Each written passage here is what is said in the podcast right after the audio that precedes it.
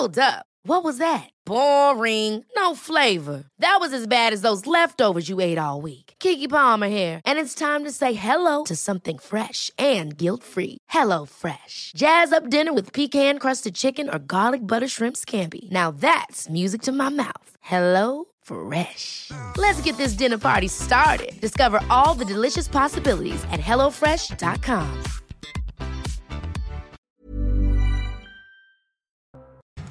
Bonjour à tous, ravi de vous retrouver pour l'heure des pros avec ce matin Marie-Estelle Dupont. Bonjour. Marie-Estelle, je rappelle que vous êtes psychologue et, et auteur. Judith Vintraud, bonjour. Bonjour.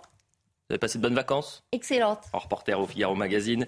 Pierre Gentillet, Maître Gentillet, bonjour. Merci d'être avec nous. Maître Olivier d'Artigol. Ah, vous n'êtes pas encore avocat. Quoique, peut-être, un peu. Bonjour. Tentez de l'être. Du côté de la gauche. L'avocat de la gauche. Non, je- vous allez bien? Très bien.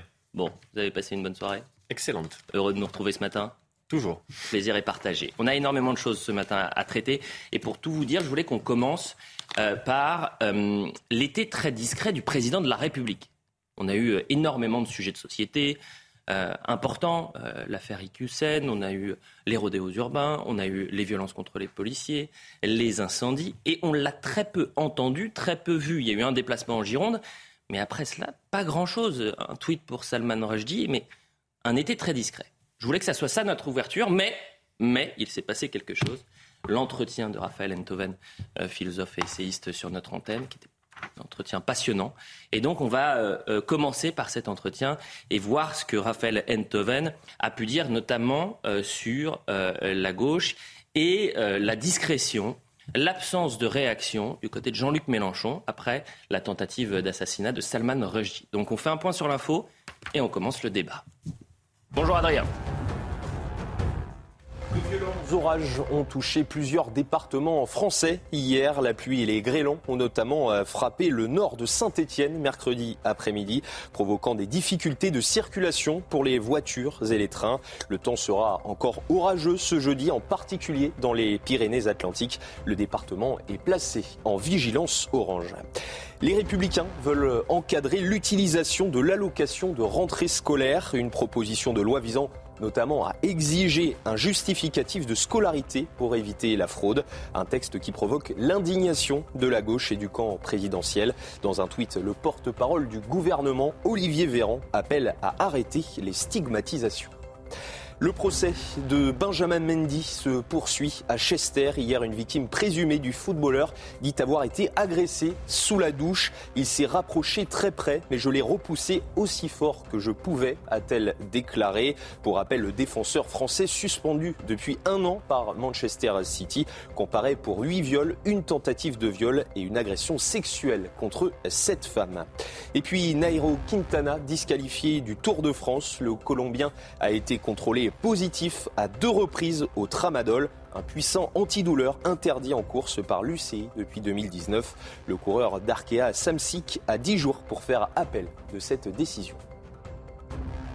Information du côté du Tour de France. Merci Adrien Spiteri. On vous retrouve euh, dans une demi-heure pour un nouveau point sur l'information. Je le disais, il y a quasiment une semaine, l'écrivain Salman Rushdie était victime d'une tentative d'assassinat 33 ans après la, la fatwa lancée par l'ayatollah Khomeini. Euh, blessé notamment au cou, l'état de santé euh, du Britannique s'améliore et une semaine donc et toujours pas de réaction du côté du chef de file de la NUPES, à savoir Jean-Luc Mélenchon. Raphaël Enthoven était sur notre antenne il y a tout juste euh, une heure et il a réagi. Il a répondu sur le silence de Jean-Luc Mélenchon euh, au micro de CNews et interrogé par Florian Tardif. On l'écoute et on en parle juste après. Euh, il y a pire que les gens qui font attention à ce qu'ils racontent dans cette affaire. Il y a les gens qui se sont tus. Jean-Luc Mélenchon, pour ne pas le citer, alors lui c'est encore plus grave parce qu'au moment des obsèques de Charb, il a fait un discours exemplaire.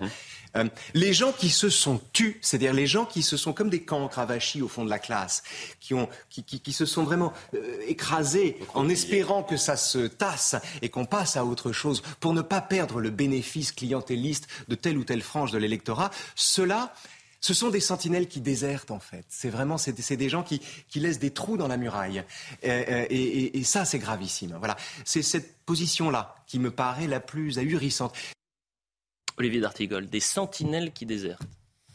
J'ai dit sur un plateau cette semaine qu'il me semblait euh, ô combien indispensable que les euh, acteurs politiques réagissent très clairement, très promptement concernant cette actualité Salman Rushdie. Donc je regrette, je l'ai dit sur un plateau, la non-réaction à ce, stade-là de Jean-Luc Mélenchon, d'autant plus qu'il est vrai, Enthoven le dit, que c'est le même Jean-Luc Mélenchon qui avait fait un hommage à Charb qui avait marqué les esprits. Après, certains politiques décident de ne pas réagir via Twitter. Je, vois, je vois les comptes Twitter de François Bayrou, d'Edouard Philippe, pour ne prendre que. Vous ne ah, mais vous pouvez en rajouter Emmanuel Bompard, qui est un Vous ne trouverez pas trace, vous ne trouverez pas trace d'une réaction à ce jour-là sur ces deux comptes, par exemple. Il y a aussi certains politiques qui ne veulent peut-être pas réagir sous la forme d'un message. Euh, euh, limité à l'espace que laisse Twitter. C'est possible, et je me permets de, citer, réfléchir. Mais vous réfléchissez, vous avez raison. Je me permets de citer Emmanuel Bompard qui nous a alerté là-dessus en disant on attend vos sujets à propos de l'absence de réaction de François Bayrou, Édouard Philippe, Christian Jacob, Gérard Larcher, Christophe Castaner, Xavier Bertrand, Stanislas Guérini, Gabriel Attal, Jean Castex ou Jean-Yves Le Drian. Hmm. C'est un argument, mais je ne sais pas si c'est le bon. Non, je, je, me permettais d'élargir le spectre. Bah, euh, je le fais encore un peu plus si je peux me permettre. Je dis 20 ans. Alors, sur l'hommage à Charb, euh, déjà euh, dans ce texte qui était très beau, très vibrant, qui était court, hein, ça durait à peu près 5 minutes, Jean-Luc Mélenchon se débrouillait pour ne pas prononcer euh, le mot islam ni le mot islamisme. La désertion, pour reprendre le, terme employé par Raphaël Antoven, la désertion du corps républicain ou de la lutte contre l'islamisme de Jean-Luc Mélenchon, elle remonte à 2017, hmm. quand Éric Coquerel euh, a dit il nous manquait 500, 600 000 voix. C'est voilà, on va aller chercher euh, dans les quartiers et, quel va être euh, notre argument massu vis-à-vis de ces jeunes des quartiers, c'est vous êtes des victimes de l'islamophobie. D'où la participation de Jean-Luc Mélenchon et de la quasi-totalité de la France insoumise à la fameuse marche contre l'islamophobie. Donc c'est une désertion ancienne. Peut-être un mot à Marie-Estelle Dupont sur les propos de, euh, de Raphaël. Mais en fait, je ne sais pas si c'est une sentinelle qui déserte ou si c'est simplement quelqu'un qui se démasque. Euh, y a, finalement, on n'apprend pas grand-chose de, Jean-Luc Mélenchon. On sait que toute cette partie de la gauche euh, participe largement, finalement, de, ce chaos qui s'installe, de cette hyperviolence qui monte. on le sait on le sait, donc je suis pas sûre qu'il déserte. En fait, j'ai l'impression qu'il est dans la continuité de, effectivement de cette drague vis-à-vis mmh. des, jeunes des quartiers, de cette démagogie aussi, mais qui est évidemment très dangereuse. C'est ce que je disais l'autre soir quand je disais qu'il y avait quand même une continuité dans la classe politique mmh. entre ceux qui étaient carrément complaisants comme lui mmh. et puis euh, et puis d'autres qui ont un silence apeuré euh, ou qui sont dans le déni ou la, ou la minimisation. Pierre Gentillet, les masques tombent, c'est ça qu'il faut comprendre? Bah, progressivement, et puis c'est ce que disait Marie-Estelle Dupont, c'est-à-dire que c'est plus une révélation, hein, euh, pour faire un jeu de mots, pas une révélation religieuse, mais presque, euh, en tout cas une révélation politique. On voit que progressivement, une partie de la gauche, évidemment, faut le dire, mais quand même une partie croissante, euh, a un, rapport avec cet électorat, cet électorat musulman, en fait, il faut le nommer, qui devient un peu parfois problématique sur des positions historiques de la gauche, en particulier sur la laïcité. Hein. La gauche est historiquement attaché à la laïcité. Euh, il se trouve que l'électorat ici l'électorat de banlieue, et parlons-en aussi l'électorat musulman, puisque 60% des musulmans en France ont voté, musulmans français ont voté pour Jean-Luc Mélenchon. 69%, merci, ont voté pour Jean-Luc Mélenchon, au premier tour de la présidentielle, bien sûr. Euh, on regarde après dans les études d'opinion, hmm. les musulmans français, leur rapport à la charia, en particulier les jeunes musulmans français, euh, leur rapport à l'islam politique, euh, et on voit qu'il y a une tendance progressivement euh, à un, retour à un certain fondamentalisme, en tout cas dans, de, plus en plus, de plus en plus chez les jeunes. Donc évidemment, après pour le politique, il y a une certaine contradiction. Il y a une contradiction entre le discours de Jean-Luc Mélenchon et l'aspiration d'une partie de son électorat. Je peux vous poser une question? Pourquoi vous ne réagissez pas euh, à l'absence de réaction de certains chapeaux à plumes de la droite dont on a évoqué les noms? J'ai pas parlé de ça, moi. Oui. De quoi oui, bah, écoutez, ah, mais pour une raison très simple, c'est parce que eux, ils n'ont pas cet électorat et parce que eux, il me semble que les prises d'opposition qu'ils ont eues par le passé étaient, alors je ne sais pas, on parlait de certains leaders de droite, si vous voulez. Euh, je connais pas de de, de politique de droite. Non, mais Je vous pensez qu'ils auraient dû le faire ou pas Vous pensez qu'ils auraient dû le faire En ou pas Oui, revanche- c'est toujours bien de réagir. C'est Oui. toujours bien de réagir. en revanche, on sait quand même que certains politiques de droite sont allés draguer cet électorat euh, Alors, avant des élections. Pas de droite, mais euh, si on parle de la droite, on parle du centre droit. Il y avait un papier, un papier qui était sorti, un papier, un dossier été sorti, je crois, dans Le Point. Vous savez, sur ces maires qui se compromettaient avec l'islamisme. Et on voit, je me semble qu'il y avait notamment euh, un, un Oui, maire de Drancy qui LR. était, euh, voilà, LR et, euh, et UDI. C'était surtout le centre droit, mais à vrai dire, peu importe. Mmh. Il y avait un clientélisme et qui transcende les clivages politiques. Mais notons tout de même Mmh. qu'il se trouve beaucoup plus à gauche qu'à droite. C'est pour ça qu'on attend plus de réactions Mais à je gauche suis qu'à pas complètement d'accord. J'ai l'impression qu'il y a un continuum et que de plus en plus, même à droite, euh, au nom du bien, au nom de la tolérance, au nom de cette contamination, peut-être par une propagande de gauche au départ, il y a de plus en plus euh, une complaisance, euh, alors peut-être pas au RN, mais en tout cas, il y a de plus en plus une, une, une complaisance ou une minimisation de- du problème du multiculturalisme. Et c'est un peu ce que dit euh, également Raphaël Enthoven. Il dit euh, il y a de droite, on le savait déjà, et puis après il approfondit sur la gauche. On écoute. Je, je me souviens du- de la position de la droite au moment de la dernière tentation du Christ, par exemple, euh, de Martin Scorsese. C'était en 1988. Et effectivement, il y avait tout un mouvement conservateur pour interdire ça. C'est le même qui, aujourd'hui, de façon tout à fait hypocrite, brandit la liberté pour euh, euh, défendre Salman Rushdie, alors que c'est une liberté qui leur convient, puisque c'est une civilisation qu'ils n'aiment pas, si j'ose dire, pour le dire simplement. À gauche, le problème me paraît beaucoup plus grave. C'est-à-dire que la gauche est historiquement, culturellement et, à mon avis, incurablement divisée entre les gens qui réaffirment simplement des principes républicains euh, et des laïcs et des gens qui passent leur vie à être dans la complaisance et à flatter un électorat qu'ils méprisent. C'est-à-dire des gens qui euh, disent euh, euh, musulmans de France, vous avez raison de penser que le blasphème c'est du racisme. Un tel discours est un discours irresponsable, est un discours monstrueux et c'est un discours qu'on trouve surtout à gauche aujourd'hui. Ces deux couloirs à gauche, le couloir Olivier d'Artigol républicain laïque et l'autre couloir qu'il définit, et si on traduit ce qu'il dit, c'est le couloir islamo-gauchiste. Oui, c'est devenu un mot valise, l'islamo-gauchisme. Ouais, le fait qu'il y ait, de le fait traduire ce qu'il y ait- oui, oui, je-. D'abord, je trouve toujours intéressant d'écouter Raphaël Enthoven, bien sûr. Euh, le fait qu'il y ait des positionnements euh, divergents à gauche Mm. sur des sujets dont celui-là, Qui devrait sur faire le fait, par exemple, qu'une partie de la gauche refuse toujours, malheureusement, d'utiliser le seul mot clair d'islamisme, euh, en effet, est, est une réalité. Après, il faut euh, continuer à débattre et continuer à convaincre. Moi, j'essaie de le faire. Toutes celles et ceux qui ne veulent pas aujourd'hui aller sur ce terrain, qu'ils font en fait le jeu de l'islamisme en ne faisant pas, euh, en n'utilisant pas ce mot, ils créent l'amalgame avec l'islam.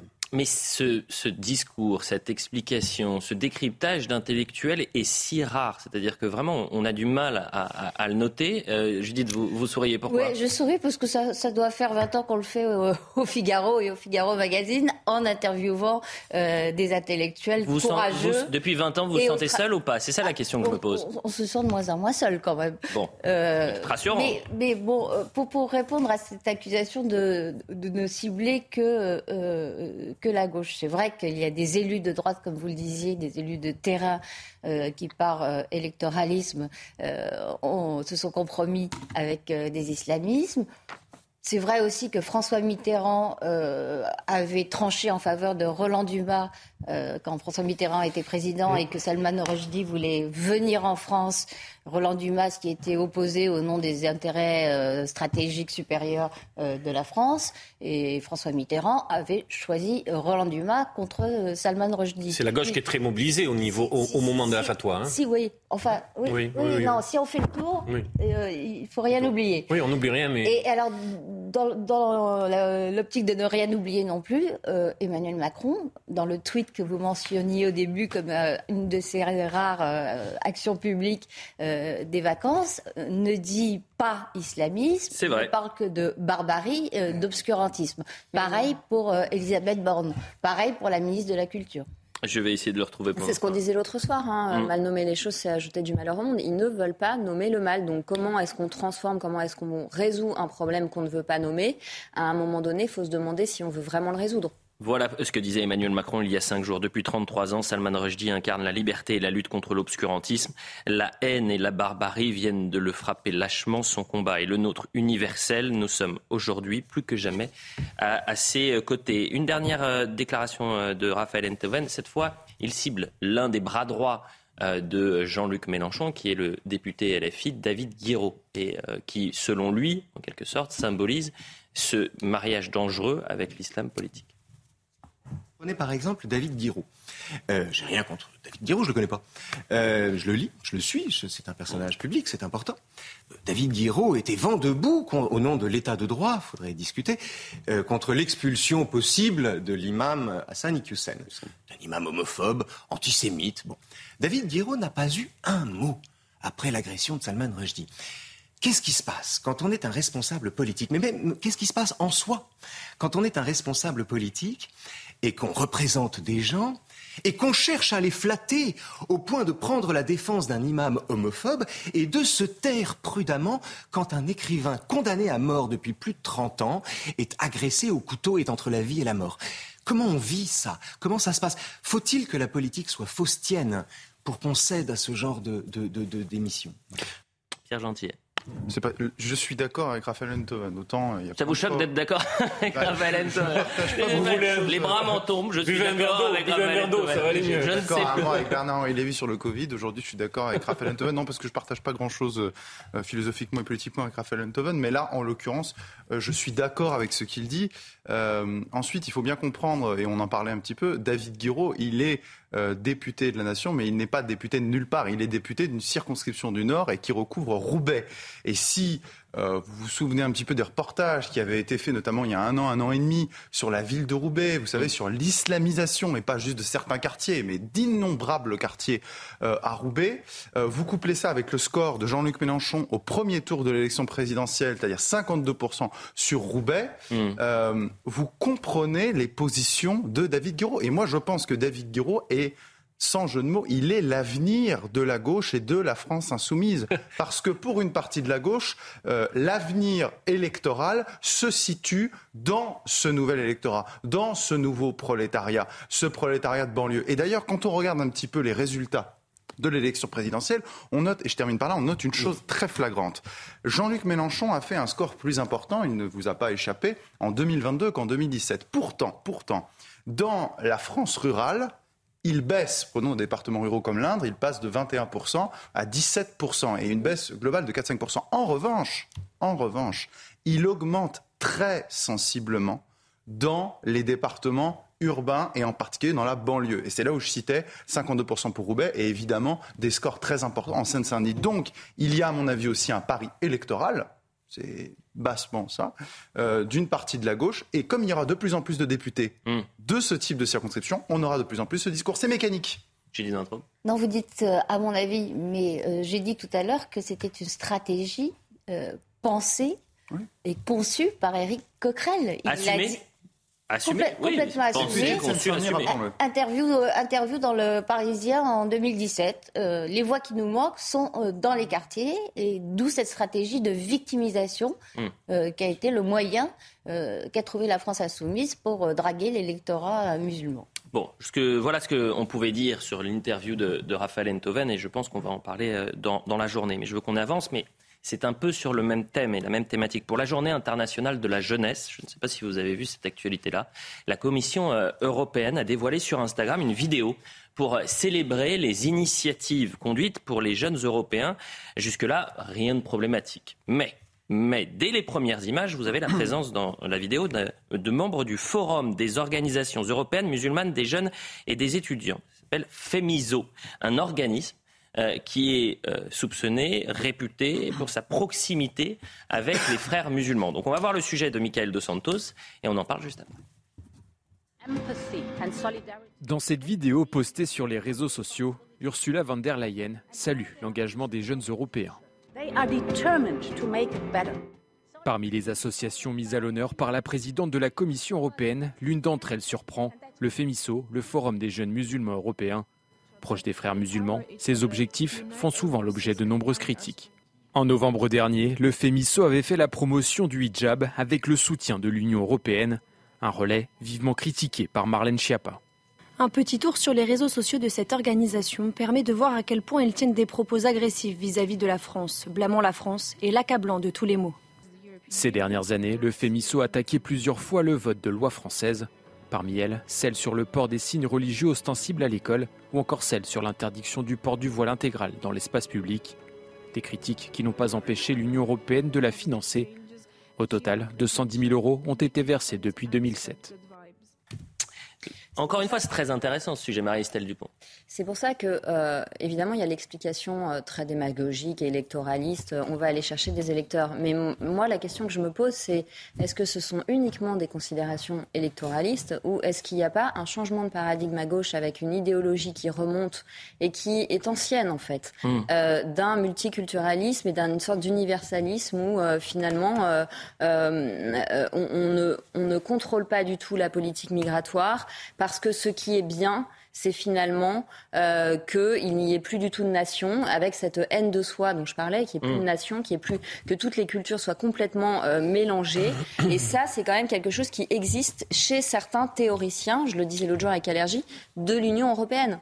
C'est-à-dire que la France lutte euh, euh, contre l'islam politique. La France fait de la laïcité la priorité de ses priorités et, Bruxelles euh, n'a pas peut-être cette même. ah oui, mais la communication, excusez-moi, Bruxelles et normalement il devrait y avoir un trait d'union entre Paris et Bruxelles, si je ne m'abuse. D'abord, on peut avoir, pardon. Le, pardon, le multiculturalisme existe hein, en, termes d'idéologie au sein de l'Union européenne, ça c'est évident, mais en fait c'est juste le point faible par lequel attaque euh, un projet politique, un projet de conquête euh, un cheval de islamiste, euh, qui est mené par les frères musulmans et mené depuis très très longtemps. Oui, le fémiso, il existe depuis 1996. Mm. Dès 2003, euh, le FEMISO organisait au Parlement européen euh, un événement sur le dialogue interreligieux, dont le but était tout le temps le même,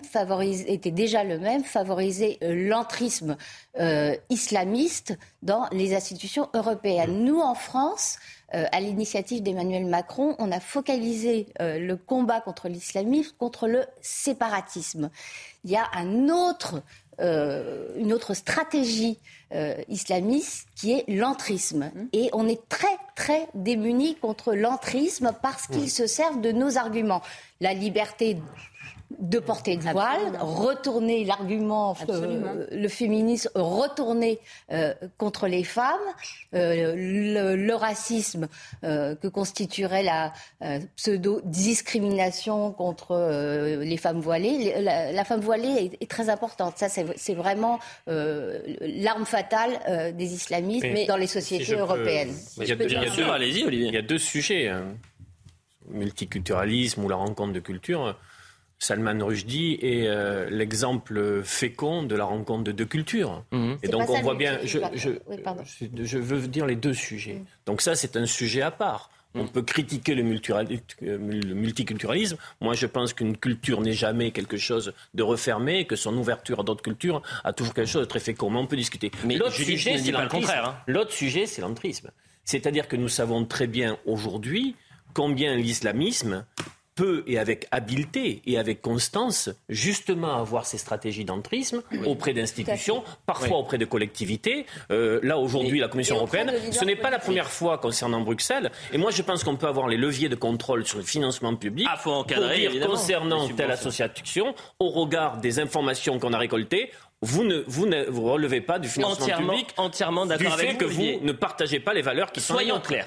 attendez, c'est possible que les services, Olivier, c'est possible que les services de Bruxelles puissent faire ce, ce traçage. Olivier soyons très clairs d'être d'accord entre vous, non, mais les gens qui tiennent les manettes et qui font les contrôles ne voient pas de problème. Donc aujourd'hui, est-ce qu'il est normal, c'est ça la question, est-ce qu'il est normal que Bruxelles finance à hauteur de, je crois, depuis 2007, 210 000 euros, une association proche des frères musulmans? Oui ou non, Vous dites non. Pierre Gentillet bah, non, évidemment, mais ensuite, il faut bien comprendre une chose, c'est que, et ça c'est vraiment une question euh, qui dépasse, à mon avis, euh, largement la politique, c'est aujourd'hui, qu'est-ce que l'Europe?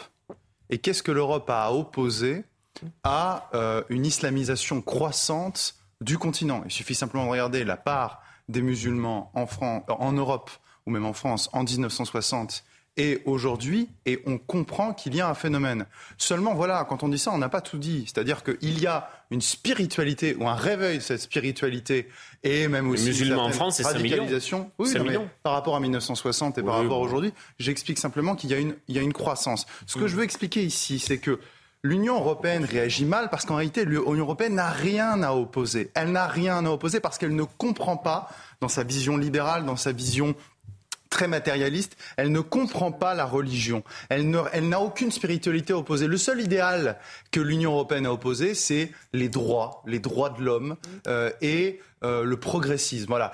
Dans, dans l'esprit des dirigeants européens, l'Europe, c'est un espèce de terrain vague avec des histoires de migration, enfin, complètement fou, bref, euh, et avec des valeurs progressistes qui se répandent, une espèce de phare du monde. Ça a surtout été le Euh, marché. Ça a surtout été un marché. Ça a surtout été un projet économique, le Oui, marché. Au départ, c'est un projet Oui. économique, mais comme l'a rappelé Marie-Estelle Dupont, dans l'esprit des pères fondateurs et aussi notamment de Jean Monnet, ce n'est pas qu'un projet euh, euh, économique, justement, c'est un projet politique. Marie-Estelle, c'était essentiellement ça, de après. l'économie pour aller vers le politique. Marie- je termine juste en un mot, c'est bien important de comprendre que c'était- là, l'Union européenne n'a rien à opposer parce que l'Union européenne ne se pense justement qu'en termes de technostructure matérialiste et économique. Et je pense que ça fera beaucoup de mal. Moi, vous voyez, je suis attaché à l'idée d'Europe et à l'idée de civilisation européenne. Je crois beaucoup plus à la civilisation européenne qu'à l'Union européenne. La civilisation européenne, elle a des milliers d'années. L'Union européenne, elle a quelques dizaines d'années et je pense qu'elle finira par disparaître. Mais jamais l'Union européenne n'a fait autant détester l'idée Il d'Europe. lui faut un projet politique. Marie-Estelle. Alors, deux choses. D'abord, je pense que c'est extrêmement important ce que tu dis, Pierre, sur en fait le vide spirituel de l'Europe. C'est-à-dire que cette perte de valeurs fondamentales, elle explique pourquoi de plus en plus de nos jeunes et très jeunes se radicalisent. À chaque fois que vous avez un vide spirituel, comme l'être humain a besoin de croire, c'est un besoin fondamental, euh, il va sublimer, enfin il va trouver d'autres supports. Ça peut être le fanatisme religieux, le fanatisme politique, etc. Donc ça, c'est très important. Mais l'autre point, c'est, moi je m'interroge sur, effectivement, quand vous voyez qu'Alice Coffin en 2004, elle va défendre en tant que féministe des libertés de la femme et que quelques années plus tard, elle défend le hijab, on se dit mais qu'est-ce qui s'est passé en fait? Comment ils se sont fait retourner le cerveau pour que l'argent public de l'Union européenne serve à financer des campagnes qui vont instaurer à l'intérieur de nos républiques la charia? Ça c'est c'est complètement en fait c'est complètement hallucinant. Là il y a eu il y a eu un décrochage J'en avais parlé il y a quelque temps.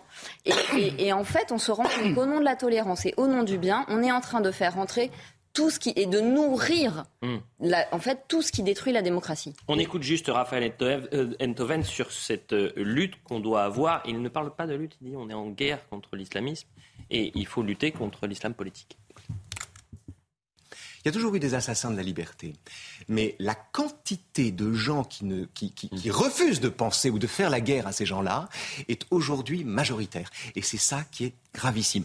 De fait, nous avons changé d'époque. Si Isabelle Adjani commettait aujourd'hui ce qu'elle a fait en 89 courageusement, elle se ferait insulter au lieu d'être encensée. Et euh, il me semble que, on, on- on- et en vertu d'un- d'un- d'une falsification, qu'on appelle euh, islamophobie, c'est-à-dire qui consiste à indexer la critique d'une religion sur la haine de ses pratiquants. Il y a là, à mon avis, quelque chose d'un malentendu, délibérément, savamment entretenu par des intégristes, par des démagogues, et dont les effets sont qu'aujourd'hui la parole est neutralisée. Judith Vintraube. Oui, Marie-Estelle Dupont a, a raison de parler de l'inversion de nos valeurs utilisées contre nous-mêmes. Je trouve que le meilleur exemple, ce sont les femmes voilées, la campagne euh, qui présente euh, le port du voile comme une liberté euh, au moment où les femmes euh, afghanes sont en- enfermées euh, chez elles euh, Mm. et, et risquent mille morts euh, si jamais Si elles elles ne portent pas le voile certaines résistent et combattent. Mais dont moi, certaines je- résistent. Mais juste une chose, vous ne pouvez pas demander à un projet politique, aussi noble soit-il, euh, d'apporter, du point de vue spirituel, euh, la même richesse qu'une religion. Non, mais L'Europe ne sera jamais une religion. Pas Moi, je tout, suis profondément laïque. donner À moins, de, idéal, à moins- faut à donner moins- un à idéal. moins de considérer que l'Europe doit devenir Oui, un idéal euh, et du spirituel, c'est Non, non, mais menée à combat chrétien. Il y a eu la séparation de l'Église. Oui, voilà. Si je peux finir, Oui. à moins de considérer que l'Europe doit être porteuse d'un projet chrétien, ne demandez pas à l'Europe d'apporter un projet spirituel capable de lutter Non, mais sur le mal. C'est ça que moi, je dire fais Marie-Estelle, tout à fait si la j'ai bien distinction compris. entre spirituel et religieux. Pour moi, le spirituel, c'est que, en fait, aujourd'hui, nos politiques sont uniquement dans des programmes et jamais dans des valeurs. Et, le- et est-ce que vous croyez que les gens s'identifient à des programmes? C'est pour ça qu'il y a de l'abstention. On s'identifie pas. Il est vrai que la politique s'est asséchée en termes d'imaginaire. Ça, c'est vrai. La politique s'est asséchée en termes d'imaginaire. Mais même les avant valeurs, regardez pendant la crise comment on a Sur les traité valeurs, notre c'est- il y a jeunesse. quelques valeurs qui tiennent La publicité. La publicité. On revient dans un instant. Euh, Je le disais, donc on a un peu bousculé notre programme et on va retomber sur nos pattes puisqu'on va parler d'Emmanuel Macron et son on était, Ah oui, était très discret euh, juste après la publicité et on parlera des rodéos urbains et d'un ministre, un seul sur 41 et qui n'a pas chômé cet été, c'est Gérald Darmanin. La publicité. Il est quasiment 9h30. Tout ce qui se dit pendant la publicité Reste implicité. on ne dit rien. Marie-Estelle Dupont, Judith Vintraube, Pierre Gentillet et Olivier d'Artigol. On va parler d'Emmanuel Macron. Est-ce que c'est normal qu'avec tous les sujets de société qu'on a pu avoir, des enjeux qui sont majeurs pour notre avenir, le président de la République ait été aussi discret pendant euh, euh, cet euh, été, et ce mois de ju- juillet, et le mois d'août? On va faire le point sur l'information avec Adrien Spiteri et ensuite on parle du président de la République. L'armée russe assure ne pas avoir déployé d'armes lourdes dans et autour de la centrale nucléaire de Zaporizhia. Le Kremlin accuse également Kiev de vouloir préparer, je cite, une provocation retentissante sur place à l'occasion de la visite en Ukraine du secrétaire général de l'ONU, Antonio Gutiérrez, ce jeudi. Depuis fin juillet, la Russie et l'Ukraine se rejettent la responsabilité de plusieurs frappes qui ont touché la centrale nucléaire, la plus grande en Europe. Trois hommes soupçonnés d'avoir euh, participé à l'attaque du commissariat de Vitry-sur-Seine, placé en garde à vue. L'annonce a été faite hier par le parquet de Créteil. Le poste de police avait été visé par des tirs de mortier et de cocktails Molotov dans la nuit du 31 juillet, 1er août. Et puis, clap de fin pour les championnats d'Europe de natation. La compétition s'est achevée hier soir. À Rome, l'équipe de France a remporté 13 médailles, dont 3 titres. Johan Endoy Brouard sur le 200 mètres d'eau homme, Analia Pigré sur le 50 mètres d'eau femme et l'équipe du relais mixte 4 x 100 mètres nage libre ont remporté. C'est une formidable nouvelle. À deux ans des Jeux Olympiques de Paris, c'est vrai qu'à Athènes notamment, les, les nageurs et nageuses euh, avaient performé. Français, bien sûr. Euh, un été plus que mouvementé avec des questions sociales et sécuritaires euh, importantes, si on fait un- une liste non exhaustive. Il y a donc eu euh, l'affaire Hassan Iqiyoussen, euh, les violences à la guillotière, les rodéos urbains, les violences sur les commissariats, euh, les incendies, bien sûr, mais pas un mot du président de la République, un seul déplacement en, Gironde sur les incendies. Un été très, certains diront trop, euh, discret. On voit le sujet de Geoffrey Defebvre et on en parle ensuite. Été 2019, Emmanuel Macron profitait d'un bain de foule à Bormes-les-Mimosas. Été 2021, il répondait à des questions d'internautes sur TikTok.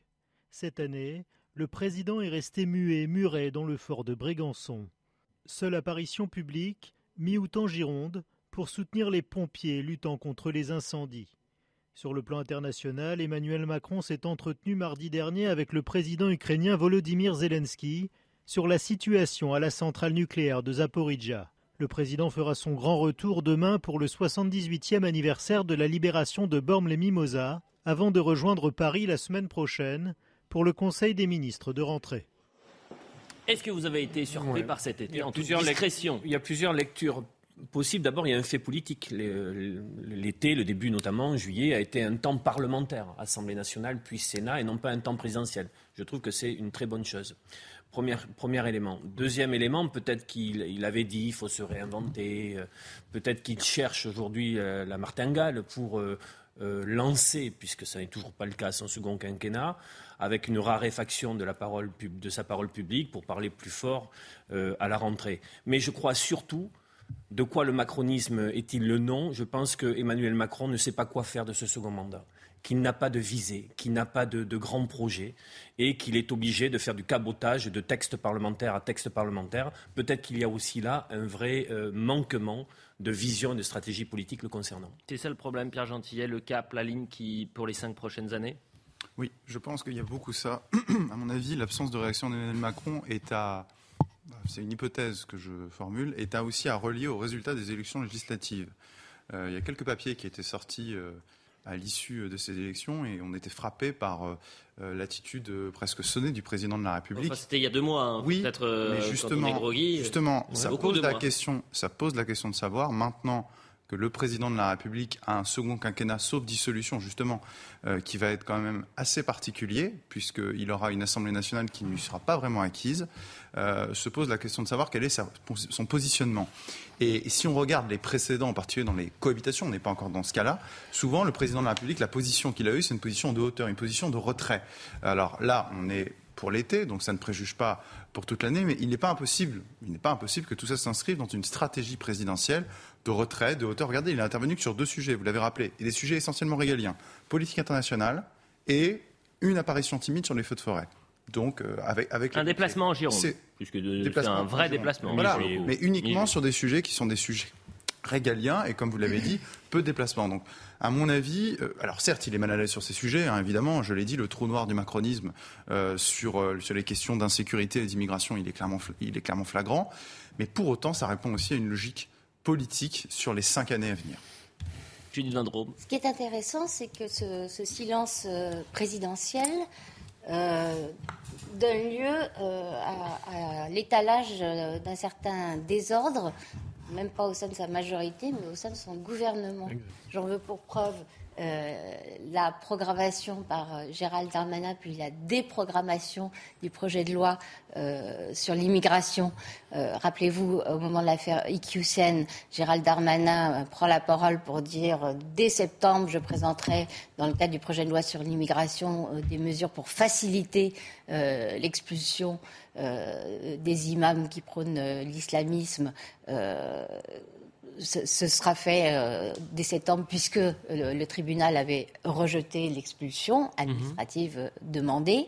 Euh, et puis, il est obligé, une semaine plus tard, de se dédire en précisant à la demande d'Elisabeth Borne, c'est ça qui est assez rare quand même dans un communiqué de ministre de dire moi je voulais pas, mais c'est euh, la première ministre qui m'a obligé. Il y aura d'abord euh, une série de débats. Alors euh, débat Place Beauvau où se trouve le ministère de l'Intérieur avec les associatifs, les syndicats, les machins, les trucs, mmh. et ensuite débat au Parlement et le projet de loi immigration repoussé. Marie-Estelle Dupont, ça vous euh, étonne d'avoir un, chef de l'État qui n'a peut-être pas pris suffisamment la parole cet été sur des sujets qui sont euh, essentiels et qui jouent sur notre, sur notre avenir, sur les, les prochaines années, voire les prochaines décennies Alors, moi, je n'ai pas du tout l'expertise de l'analyse politique ou d'un avocat ou d'une journaliste. Hmm. Mon Du coup, c'est très intuitif ce que je vais dire, mais étonnamment, je pense exactement le contraire de Pierre. C'est-à-dire que euh, je ne suis pas du tout étonnée qu'il se taise. Regardez, pendant la campagne, il ne descendait pas. Jupiter ne descendait pas. Jupiter n'a pas fait campagne. Mhm. Euh, donc en fait, moi je pense que c'est le contraire. C'est pas du tout qu'il sait pas ce qu'il va faire. Il sait extrêmement bien ce qu'il va faire. Il sait extrêmement bien ce qu'il va faire. D'ailleurs, euh, Emmanuel Macron est quelqu'un qui aime les crises parce que dans les crises, il peut se montrer vertical et autoritaire. Et, et donc il attend pour redescendre tel Jupiter et ordonner. Moi, je ne suis pas du tout surprise de son silence personnellement. Par contre, ce qui m'a surpris, c'est son apparition d'abord en canoë pour nous, pour nous, montrer l'importance de la sobriété énergétique, et puis ensuite en jet ski. Bon, mais enfin, on n'est pas un paradoxe euh, près, La polémique est, euh, passée. Pour le coup, qu'il fasse du jet ski. Oui, on, peut. On peut en même temps macronien. Oui. Tout à fait. On peut aussi Ce qui serait surprenant, c'est qu'il arrive à faire les deux en même temps. alors là, ça serait Chapeau. un, On peut aussi préciser qu'il a annulé Borne les Mimosas à cause des risques d'orage. Donc, euh, ah. bon, moi, ce qui me choque le discours officiel. Ce qui me choque le plus, c'est clairement pas son silence, c'est qu'on attend toujours pour euh, réintégrer les pompiers euh, suspendus non vaccinés. On en parlera on après. en fasse venir d'autres, ça c'est quand même. Euh, on en parlera. Au-delà du scandaleux. Quoi. On en parlera après. On aura cette question sur la réintégration des pompiers non vaccinés et on va également parler, et on l'a déjà traité hier matin ainsi qu'hier soir, on était le premier à le faire, traiter cette actualité assez euh, inquiétante, c'est-à-dire que le porte-parole des sapeurs-pompiers de France est euh, actuellement menacé euh, de mort et insulté sur les réseaux sociaux, Éric Brocardi, et on lui apporte évidemment tout notre soutien, mais c'est un thème qu'on fera un peu plus tard. Je veux qu'on parle de Gérald Darmanin. Lui, il a fait une croix sur son été, hein. c'est-à-dire que les vacances, ce c'était pas pour lui. Il y a 41 ministres et secrétaires d'État. J'ai l'impression, dites-moi si je me trompe, que c'était le seul qui était sur le terrain à bouger. Bon, Gérald Darmanin, omniprésent médiatiquement, enchaîne les déplacements. En première ligne sur euh, euh, les questions de rodéos urbains, sur les questions de sécurité. Euh, il a sur la Corse Sur la Corse aussi, bien évidemment. Coup de com' ou coup de force, c'est la question qu'on se pose. le sujet de Geoffrey Lefebvre, et ensuite on en parle.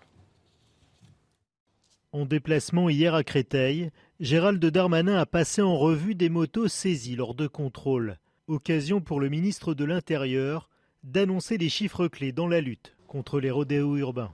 En 2021, on été à 9800 contrôles dans l'année, avec déjà des, j'ai noté les chiffres, 1345 interpellations pour des gens qui étaient responsables de rodéo. Et déjà cette année, alors que nous sommes euh, au, moitié de l'année 2022, on est à 16 000 opérations et nous avons déjà 2200 interpellés et 1800 euh, engins euh, saisis. Sur tout le territoire, le ministre a annoncé trois opérations de contrôle par jour dans chaque commissariat. Pour l'Île-de-France, le préfet de police Laurent Nouniès a précisé le dispositif.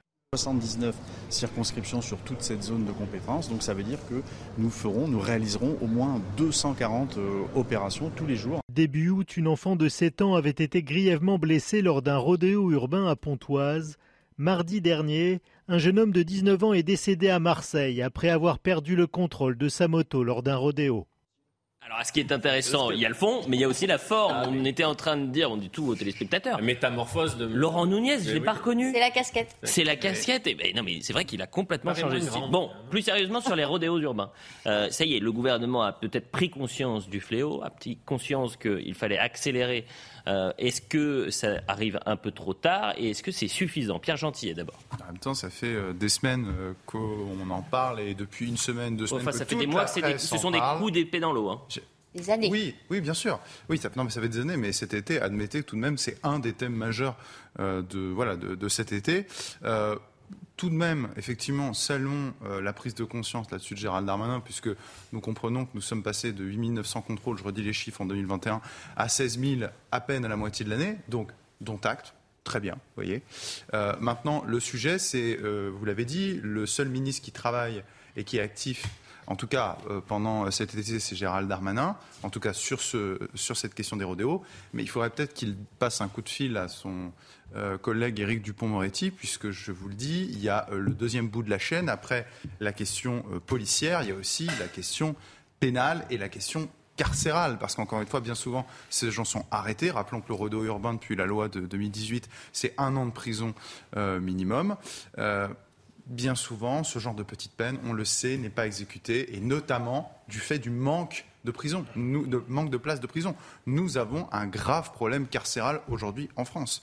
Euh, donc si on ne règle pas la politique de l'insécurité se traite globalement. C'est une question policière, bien mais c'est aussi une question pénale, la réponse à apporter, et évidemment une question carcérale. Il faut absolument gérer toute cette chaîne. Olivier D'Artigol. Oui, la surexposition euh, politique et médiatique euh, du ministre de l'Intérieur sur l'été euh, le met devant une difficulté, un hiatus. C'est-à-dire à la fois, on peut penser que la séquence lui est très positive, mais après, pour quelle efficacité? Pour quel résultat? C'est-à-dire, il, il, a, il a réussi la séquence Corse, il faut quand même le dire. Euh, parce que il fallait, faire preuve d'une très grande habileté euh, politique pour obtenir le, le, processus, disons. Bah, il, leur dit qu'il va leur consacrer une journée entière toutes les, six, semaines. Mais restons... il, y a, combien de temps 300 000 l'aspect politique. Oublions l'aspect com et politique. Restons sur vraiment. Euh, est-ce que le gouvernement a pris la mesure du danger euh, que pouvaient représenter les rodéos urbains ben Est-ce que le gouvernement fait suffisamment Et ce qui est ce que disait, et je traduis un peu l'explication de, de Pierre Gentillet, c'est-à-dire que si on a un gouvernement gouvernement qui marche que sur une jambe, c'est-à-dire l'aspect sécuritaire et non pas l'aspect législatif et l'aspect judiciaire, ça ne marchera jamais. Je ne suis pas le premier soutien du gouvernement sur les plateaux, mais là, euh, ah de, fait, de fait euh, la, réactivité euh, sur les réseaux, euh, elle est là. On ne peut pas dire qu'il C'est une réalité de police. Mais là, et, aujourd'hui, et y compris les, les, les, policiers disaient l'arsenal législatif, la loi était celle de 2018 renforcée après. Nous avons ce qu'il faut. Après, il faut les, il faut les moyens. Et je, je, je rappelle la connexion de ces rodéos parfois avec l'argent de la drogue pour acheter ces gens qui ne sont pas toujours déclarés et aussi des choses qui, se, qui sont liées entre elles. Il serait peut-être euh, intéressant d'avoir un garde des Sceaux aussi mobilisé que le ministre de l'Intérieur pour ce sujet-là. Je me trompe peut-être, Judith Vintraube. Oui, alors euh, il faut, d'abord saluer un effort, hein, parce que le, nombre de sanctions pénales depuis la loi de 2018 a été multiplié par 10. Ce n'est pas rien du tout. Mais quand on interroge euh, les policiers, euh, on s'aperçoit qu'il y a un grand, grand flou. Alors, tout ce que vous dites sur euh, l'absence de, politique euh, carcérale en conséquence est vrai, et notamment pour les peines courtes, puisqu'il n'y a plus de peines courtes en France, elles sont dissuadées de toutes les façons. Mais les policiers sur leur terrain, leur premier problème, c'est la sécurité juridique. Et en fait, ça renvoie à l'affaire de Villiers-le-Bel 2007. Je ne sais pas si vous vous rappelez, Villiers-le-Bel, euh, un policier euh, poursuit en voiture et percute euh, deux jeunes qui faisaient du rodéo. les jeunes décèdent. Mmh. Mmh. S'en suivent 15 jours d'émeute à Villiers-le-Bel, à Trappes, enfin dans toute mmh. la banlieue. Et de là reste la consigne de ne pas essayer de, prendre en chasse euh, les auteurs de rodéo urbain, de ne pas intervenir sur le terrain. Et pardon, je finis juste par là. Quand vous demandez aujourd'hui aux policiers quelle est la consigne, vous avez toutes sortes de réponses mm. possibles. Mm. Certains vous disent ça dépend du commissariat, d'autres euh, le ministre nous l'interdit. La réalité, c'est qu'ils sont en insécurité juridique, que s'ils pourchassent, que s'ils pourchassent et qu'il arrive un drame, ils peuvent, comme le policier de Villiers-le-Bel, être condamnés, être condamnés pour homicide involontaire. Quelques réactions, euh, celle d'Olivier Klein, euh, le ministre du Logement sur les rodéos.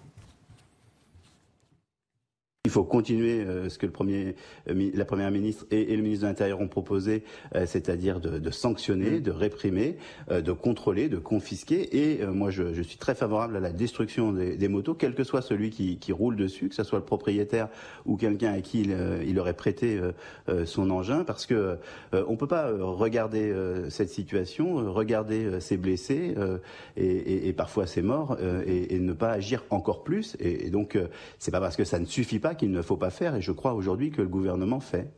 Déclaration, celle de François Rebsamen, le maire de Dijon. Euh, on, on l'écoutera également sur le vote des étrangers, mais là c'est sur les rodéos. Il faut faire très attention parce que euh, la, technique, je crois, policière s'appelle la technique du tampon euh, et il faut éviter cela. Mais euh, il y a de la prévention à faire et il y a bien évidemment des arrestations à opérer quand on le peut, sans mettre en danger, bien sûr, la vie non seulement de ceux qui font ces wheelings, ces deux roues, arrière, etc., mais également des passants. On vient de le voir encore à plusieurs endroits de France, des personnes qui ont été gravement blessées, voire tuées, par, par ces, ces jeunes sauvageons. Mm. Marie-Estelle. Bah, je crois qu'effectivement, si on ne veut pas que l'action de Gérald Darmanin, on lui reproche que ce soit de la com et de la vitrine, il va falloir agir sur les racines qui sont à la fois les consignes euh, sans ambiguïté, la protection des policiers qui, sur tout un tas de sujets, quand même, sont souvent plus euh, suspectés que, protégés, et bien les former parce que ce sont certainement des techniques extrêmement compliquées d'arrêter un rodéo urbain. Et puis euh, la continuité, la continuité de la chaîne police-justice parce qu'il y a les places de prison, mais il y a aussi est-ce que les sanctions qui sont est-ce que est-ce que droit des mineurs déjà est en train d'être révisé. Ça n'est pas le cas et je pense que comme la violence augmente chez les jeunes, de plus en plus jeunes, il va falloir revoir le droit des mineurs. Je pense que tu es, euh, tu es d'accord avec moi. Ah euh, et puis, euh, est-ce qu'ils sont déférés devant un juge? Je veux dire, quand on, quand on prend un mineur et qu'on le relâche 15 fois, 18 fois, en fait, on renforce on l'encourage à recommencer. Mmh. Parce qu'on renforce le sentiment d'impunité. C'est presque pire que ne pas l'attraper. Là-dessus, il y a aussi la responsabilité des parents qu'il faut mettre sur la table. Enfin, je veux dire, bah, effectivement, vous avez des profils de mineurs euh, il suffit d'aller au tribunal, euh, pas très loin, aller au tribunal de Bobigny, aller assister à une audience, vous verrez des mineurs de 17 ans qui ont été condamnés 7, 8, 9, 10 fois euh, pour des faits de délinquance. Euh, donc là-dessus, il y a une responsabilité au niveau de l'éducation des parents et puis la responsabilité euh, aussi qu'on peut avancer bêtement aussi des parents. On peut mettre en jeu la responsabilité. D'après le rapport parlementaire, les mineurs hein, pour les rodéos urbains, c'est 30%. 30% Ah bah c'est énorme. avançons un tout petit peu, mais on reste sur les rodéos urbains. Vous savez, hier, on avait l'avocat de la famille de cette fillette qui, euh, le 5 août dernier, euh, avait été fauchée au pied de, l'immeuble alors qu'elle jouait par un, par un chauffard, un délinquant à, moto. ses jours étaient en danger. son avocat, hier matin, nous a expliqué qu'elle allait un peu mieux, mais elle n'a pas voulu évidemment donner plus de précision parce que son, état reste quand même préoccupant. en revanche, la famille a décidé de porter plainte contre l'État de dire voilà, nous, euh, depuis 2016, on est à Pontoise dans ce quartier-là, ça fait depuis 2016 qu'on vit un enfer, et jamais l'État ne s'est préoccupé de cette situation et du fléau que représentaient les rodéos urbains. Eh bien, nous, on porte plainte pour inaction de l'État. On écoute l'avocat et on en parle après, parce qu'il y a déjà eu un précédent à Marseille. Bien évidemment, il y a une procédure pénale devant le tribunal de Pontoise, mais moi, ce que j'ai voulu faire, et c'est mon intuition vraiment depuis le départ, c'est que on se revoit pas dans un an pour parler exactement du même sujet. J'ai mes clients qui euh, se sont installés dans ce quartier en 2016, ils ont toujours connu les rodéos. Ce, drame était inévitable à partir du moment où l'État, manifestement, ne souhaitait pas résoudre le problème. Pour résoudre le problème, il faut des moyens humains. Les moyens humains manquent dans la circonscription de Cergy.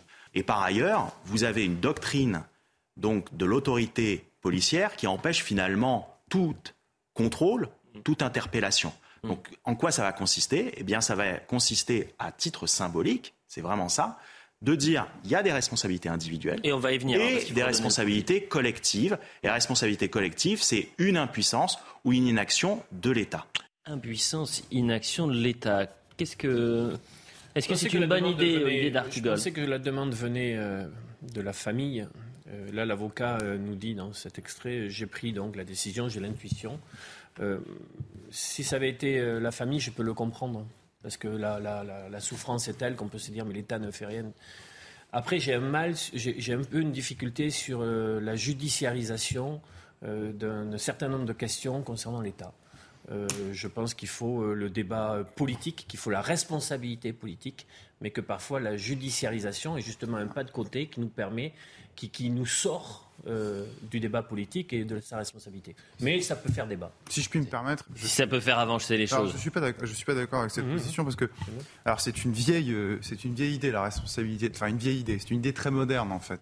Euh, la responsabilité de l'État, euh, elle est avancée seulement depuis euh, une décision de 1873. Et au cas particulier, là, pour l'inaction de l'État dans l'accomplissement de sa mission principale, qui est la préservation de l'ordre public, c'est aussi une vieille décision du Conseil d'État de 1923. Moi, il me semble que quand l'État a failli à sa mission essentielle, la première, le maintien de l'ordre public, et à l'intérieur de l'ordre public, il y a notamment la tranquillité publique et la sécurité publique, c'est ça le problème que posent les rodéos, il me semble que mettre l'État face à ses responsabilités, avec effectivement une amende, qui n'est pas non plus une amende extraordinaire, hein, 10 000 euros, je veux dire, l'État, il va s'en remettre.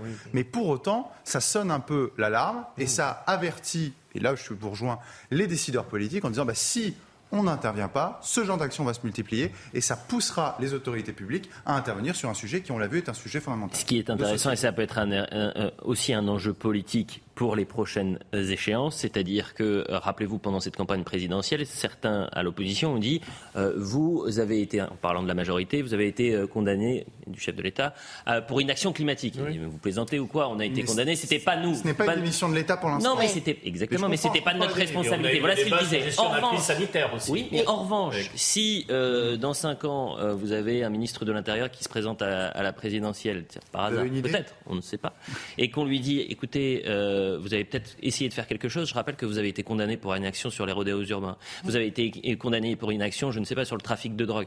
Bah, là, pour le coup, il y a une crédibilité de l'État et de ses responsables qui est en jeu. Je dis comme, comme le dit euh, Olivier D'Artigol, moi aussi je suis euh, très très hostile à la judiciarisation des responsabilités politiques. la responsabilité politique, ça juge par les Français, c'est l'État, c'est par, qui par, le, par le suffrage universel. Mais j'ajoute tout de suite que le précédent de Marseille que vous avez cité mmh. rapidement euh, montre que c'est le meilleur moyen d'être efficace parce que cette femme qui a porté plainte mmh. contre l'État, non seulement l'État a été condamné à une amende certes dérisoire, mais surtout ça a fonctionné. Il y a eu des avions, il y a eu des forces de ah, police et ça a fonctionné. Ça a fonctionné, c'est-à-dire que mais c'était un combat qui a duré ça a fonctionné sur une action climatique. Ça, ça va, pas. Oui, on va envoyer les avions. On est en direct avec Michael Desquin, qui est secrétaire départemental adjoint des Hauts-de-Seine, unité SGP. Merci d'être avec nous, euh, Michael euh, euh, Desquin. On parlait des, des urbains. D'abord, euh, sur euh, ce qu'il se passe sur le terrain. Le ministre de l'Intérieur vous demande euh, au commissariat trois interventions par jour. Est-ce que c'est jouable? Ah, est-ce qu'il m'entend, Michael Desquin? Eh bien, nous, on ne vous entend pas, malheureusement, Michael Desquin. Alors, ce que je vous propose, c'est qu'on essaye de refaire des petits tests en régie. Et, on vous retrouve peut-être après la, la publicité parce qu'on part en pub dans une minute. Si ça fonctionne, évidemment, Euh, on, va vous prendre, mais je ne sais pas lire sur les lèvres. Je suis désolé, Michael Desquin, je, ne sais pas faire. Euh, Marie-Estelle Dupont, sur les, les, rodéos urbains et sur l'impuissance qu'a pu avoir l'État ces dernières années à traiter ce problème-là. Est-ce que aujourd'hui, le fait que voilà, des familles portent plainte, une famille porte plainte contre l'État, c'est un, moyen aussi de, prendre conscience de, l'importance du sujet. Mais c'est dommage d'en arriver là, mais en réalité, j'ai l'impression qu'on est arrivé à un niveau euh, de, faiblesse de l'État sur le régalien que malheureusement, c'est probablement la seule chose euh, qui, peut fonctionner euh, à minima, oui. Malheureusement, je trouve que la faiblesse du régalien et la montée de cette hyperviolence, qui traduit la faiblesse de l'école républicaine, tout un tas de, problèmes qu'on a cités et qui favorisent la montée de la violence, dont les rodeux urbains sont un symptôme et une expression. Imaginez que ça fasse euh, tache d'huile, pardonnez-moi de vous couper, mais que euh, vous ayez des associations sur une action pour euh, le crack à Paris, sur le trafic de stupéfiants. Oui, mais le trafic de stupéfiants euh, à, Marseille, par exemple, est fait, tâche d'huile, sur l'immigration, je ne sais pas. L'état de l'hôpital français. Hein. L'état de l'hôpital français. Mais on pourrait faire. Ah bah alors là, et alors, oh je alors, il faut peut-être secouer à un moment donné le cocotier, non Alors, je ne vous donnerai pas mon avis là-dessus, c'est vous qui devez le, donner. On part en publicité, on revient dans quelques instants. Cette émission est passionnante et on va parler dans quelques secondes de euh, Éric Brocardi, le porte-parole des sapeurs-pompiers. Euh, de France qui a été menacé de mort et insulté sur les réseaux sociaux parce qu'il a eu le, malheur euh, d'être contre la réintégration des pompiers non vaccinés. Euh, et je le répète depuis hier, et je trouve d'ailleurs très malhonnête que certains sur les réseaux sociaux expliquent le contraire, la preuve est sur les émissions qu'on a pu faire, rien ne justifie qu'on attaque un pompier, qu'on menace un pompier, ou n'importe quelle personne d'ailleurs, pour ses positions. Le débat est intéressant, les menaces, les insultes, c'est pour la justice. La publicité.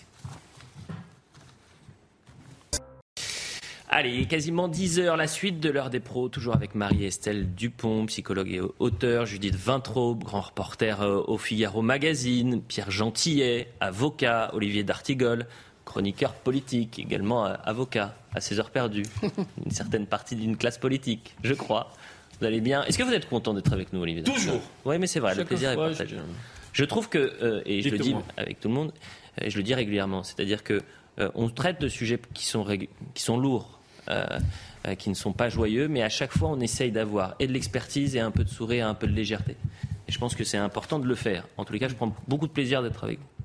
C'est partagé. Ah bon? Mais dites-le le sourire, c'est Alors attendez, non, non, mais j'attendais, j'attendais, je regardais. Je... Alors, c'est votre nom pour le chèque que je. Allez, il est quasiment 10 heures. On fait le point sur l'information. Adrien Spiteri, c'est parti. De violents orages touchent euh, actuellement la Corse. Vous le voyez sur ces images à Ajaccio. L'île de Beauté a été placée en vigilance orange par Météo France. Des intempéries qui font des dégâts. Hier, un arbre est tombé sur un bungalow dans un camping, faisant un mort et un blessé, selon les pompiers. Le Mali accuse la France d'actes d'agression et violation de sa souveraineté. Le pays a demandé au Conseil de sécurité de l'ONU une réunion d'urgence. Pour rappel, depuis le putsch d'août 2020, la junte au pouvoir s'est détournée de la France et de ses alliés pour se tourner vers la Russie. L'armée française poussée vers la sortie a récemment quitté ses différentes bases dans le pays.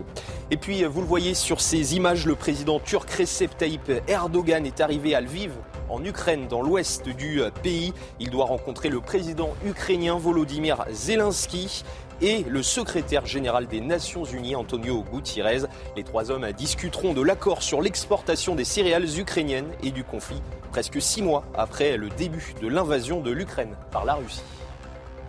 On aura plus un passe écologique. Voilà pour le point sur l'information. On va parler donc d'Éric Brocardi, porte-parole euh, des euh, sapeurs-pompiers de, France, victime de, menaces. Je ne vous dérange pas, Olivier D'Artigol Vous êtes en train de regarder des, vidéos pendant que Je regardais la tempête à Ajaccio. Oui, j'ai des amis là-bas. Vous êtes des amis là-bas. Vous êtes sur les, Twitter, vous regardez les, petites vidéos. La tempête d'Ajaccio. Oui, oui, c'est ce qu'on dit. Bonjour aux Ajacciens. Bon, bien sûr, il faut dire bonjour à la Corse, bonjour à Ajaccio. Bon, plus sérieusement, Éric Brocardi, qui est porte-parole des sapeurs pompiers de France, qui a été victime euh, ces derniers jours de menaces de mort et euh, d'insultes. Il a d'ailleurs euh, porté plainte. pourquoi il a été menacé? Simplement pour s'être positionné, et je rappelle qu'il est porte-parole des sapeurs-pompiers de France, donc rattaché au ministère de l'Intérieur. Mm. et sa parole n'est pas libre, c'est pas le problème, il donne la parole mm. du ministère de l'Intérieur. Et que dit le, le gouvernement depuis le début? C'est on ne réintègre pas les pompiers non vaccinés ni les soignants non vaccinés. Euh, il était notre invité hier matin, on va écouter sa réaction, et puis ça a pris de l'ampleur parce que euh, Gérald Darmanin a réagi, et puis plusieurs responsables politiques, quel que soit leur bord politique, euh, eh bien plusieurs responsables ont soutenu Éric Brocardi. On écoute. Quand on endosse cet uniforme-là, on endosse mm. des responsabilités, on mm. endosse la République, on endosse des règles, on endosse le besoin de continuer à protéger, secourir la population. Mm. Aujourd'hui, les sapeurs-pompiers, comme toutes les autres forces de la République, que ce soit la gendarmerie, la police nationale, la police municipale, aujourd'hui, sont justement euh, détruits par euh, certains agissements sur les réseaux sociaux. Néanmoins, il y a une majorité silencieuse. Et aujourd'hui, euh, ce qui est voilà, ce qu'il faut remercier, ce sont les gens qui soutiennent, qui sont une majorité silencieuse, mmh. des gens qui croient en justement cette force de la sécurité intérieure et de la force des secours. Je pense que d'une manière globale et générale, oui, il y a, il y a une certaine, on va dire, amertume, mais je pense que le job, on doit le faire parce qu'il faut expliquer aux gens ce qu'on fait tout notre soutien, et je le répète, à Eric Brocardi. Et Gérald Darmanin a réagi. Le porte-parole de la Fédération des sapeurs-pompiers de France fait l'objet de menaces de mort parce qu'il s'est publiquement opposé à la réintégration des pompiers non vaccinés. Quelle que soit l'opinion de chacun, ces agressions sont insupportables. Gilbert Collard également a soutenu Eric euh, Brocardi, même si je ne suis pas du tout d'accord avec Eric Brocardi et qu'il faut immédiatement réintégrer nos pompiers non vaccinés. Il est insupportable qu'un pompier soit victime de menaces de mort pour ses opinions. Vive le débat démocratique, Judith Vintraube. Quel regard vous portez sur ces menaces, c'est-à-dire la haine en ligne? On est en train d'attaquer un pompier qui fait juste son travail. Oui, et, euh, que Éric Brocardi euh, pense ou pas, euh, enfin, quelle que soit l'opinion d'Éric Brocardi sur la réintégration des, des, pompiers non vaccinés, ça n'a aucune importance.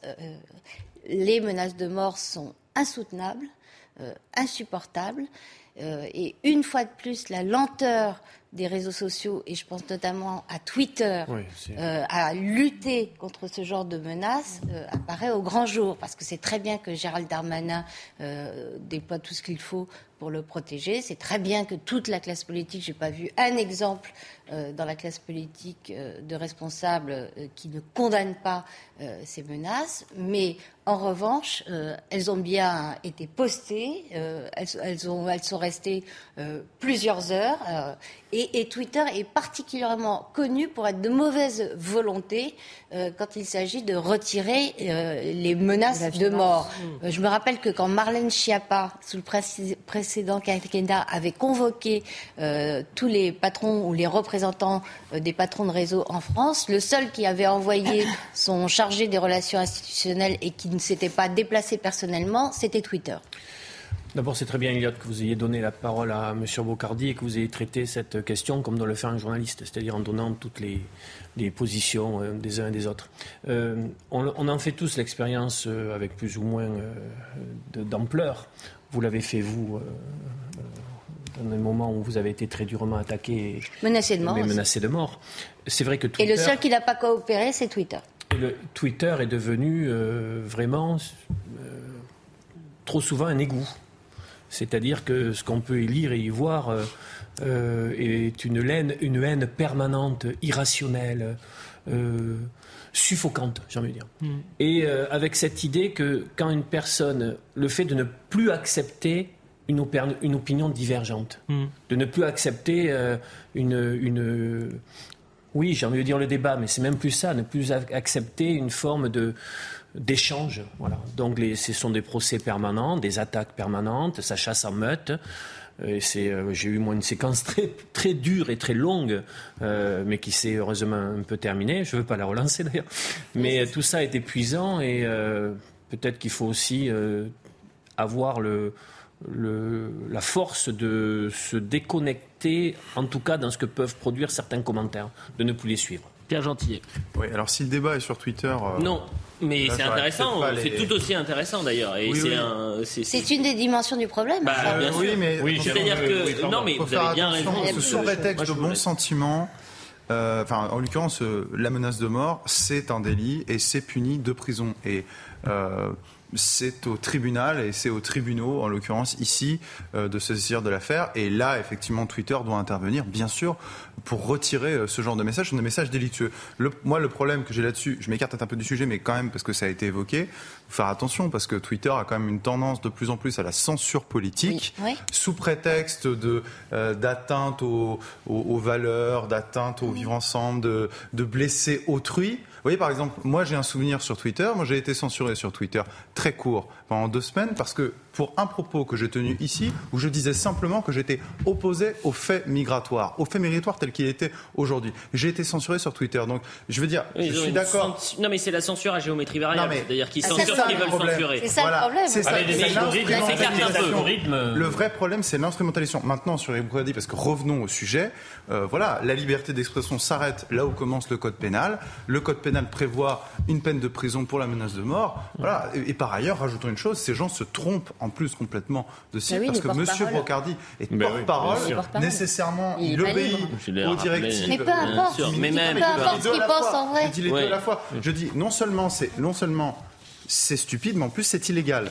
Je dis les Ouais. deux choses à la fois. Voilà. Hum, C'est surtout stupide et euh, non, c'est surtout illégal et ensuite c'est stupide et, Non, et mais c'est inefficace. important ce que, ce que souligne Pierre parce que euh, à partir du moment où vous êtes pompier, en fait, vous êtes dans l'armée et, euh, euh, et il obéit à des ordres et il a des pressions aussi. Donc Mais- euh, il exécute les ordres de sa hiérarchie. Alors, ce que je me demande, c'est pourquoi il s'est exposé en fait, euh, en- parce que effectivement, il sait ce que Ah, c'est la difficulté. Alors, pour le question lui a été non, mais la question, et moi, je, je- je vais Oui, vous dire, Marie-Estelle, et je, je, je sais que c'est un sujet qu'on a porté, euh, ou Mhm. que j'ai porté. C'est-à-dire que la première chose que je me suis, la première question que je me suis posée, euh, ou, sur euh, le, les pompiers étrangers qui venaient sur notre sol, c'était un, est-ce que c'était indispensable de voir que, un peu comme la crise sanitaire, c'est-à-dire qu'on n'avait ni les moyens humains, ni les moyens matériaux pour, matériels pour aider et combattre les flammes. Et ensuite, je me suis dit, mais attendez, si vous avez des pompiers étrangers qui viennent sur notre sol du jour au lendemain, de pays euh, européens différents, où il n'y a pas sont où il n'y a pas d'obligation vaccinale et que vous avez sur notre territoire 5000 pompiers, qu'ils soient professionnels ou volontaires, qui attendent depuis des mois de revenir et d'aider leurs euh, le- collègues, Alors, il y a une forme d'injustice. Donc je me suis posé la Non, c'est question. au-delà de la forme d'injustice. C'est que, quoi Alors là, moi, je vais Donc être- là, on vient sur le débat Moi, sur les pompiers moi, non je vais vaccinés. être très très virulente. Là, je considère que l'État est gravement responsable de laisser des incendies se propager, menacer la vie des gens, en faisant de parias des gens qui, pardon, risquent peu de contaminer un tronc d'arbre calciné. Puisque leur vie. Hein Donc ils risquent leur vie, ce sont des héros, on en fait des parias, on leur tape dessus et on divise pour régner. Résultat, le porte-parole qui ne fait qu'exécuter les ordres se prend des menaces de mort. Mais d'où vient cette violence à l'origine?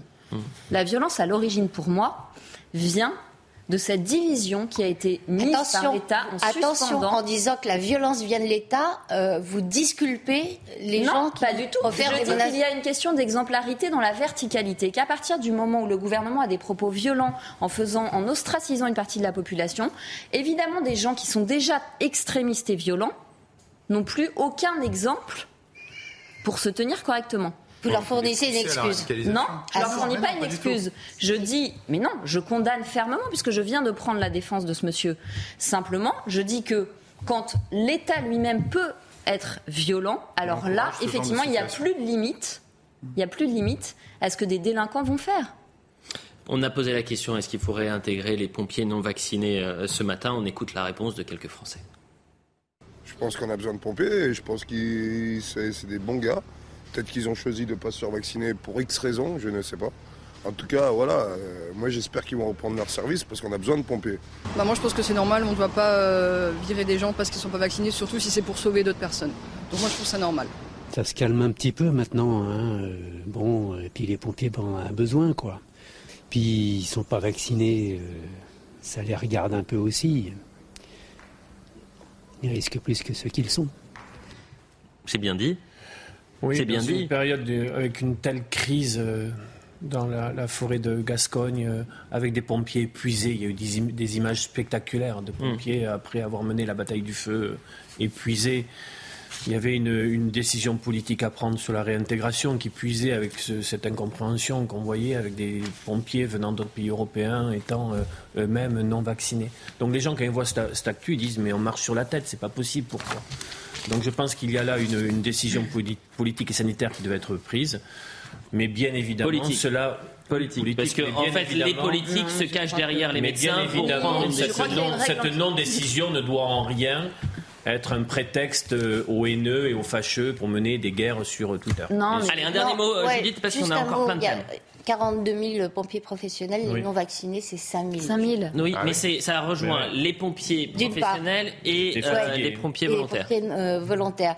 Euh, deuxième chose, euh, quand cette obligation a été dictée, euh, les autorités publiques pensaient de bonne foi que le vaccin protégeait de la transmission. Oui, mais huit c'est mois. depuis longtemps que c'est Oui. pas le cas. Oui. Voilà. Donc, donc il n'y a pas de raison, mais je, je trouve que c'est euh, l'élément fondamental. Il n'y a pas de raison de maintenir cette exclusion dès lors que euh, le vaccin ne Bah, protège plus de la transmission. Mais ils se sont Et cachés c'était derrière vraiment la HTS le- pour dire le- qu'il fallait le- la maintenir. l'idée, c'est à situation exceptionnelle, mesure exceptionnelle. Si vous Oui, faites voilà. venir des pompiers étrangers qui ne sont pas vaccinés, alors que vous, vous avez euh, sur votre territoire des pompiers qui peuvent faire le travail, peuvent faire le job et qui sont sur la touche, c'est pas normal. Bah, vous reconnaissez surtout que la- le motif n'est pas sanitaire. On termine sur ce thème et on va jamais le rappeler suffisamment. On soutient, on le répète, on soutient évidemment. Éric Brocardi, on soutient tous nos pompiers qui euh, ont- se sont battus pour les flammes, euh, contre les flammes, pardonnez-moi, et qui vont peut-être devoir le refaire dans les, dans les jours à venir parce que je crois qu'il y a une nouvelle vague de chaleur qui arrive la semaine prochaine.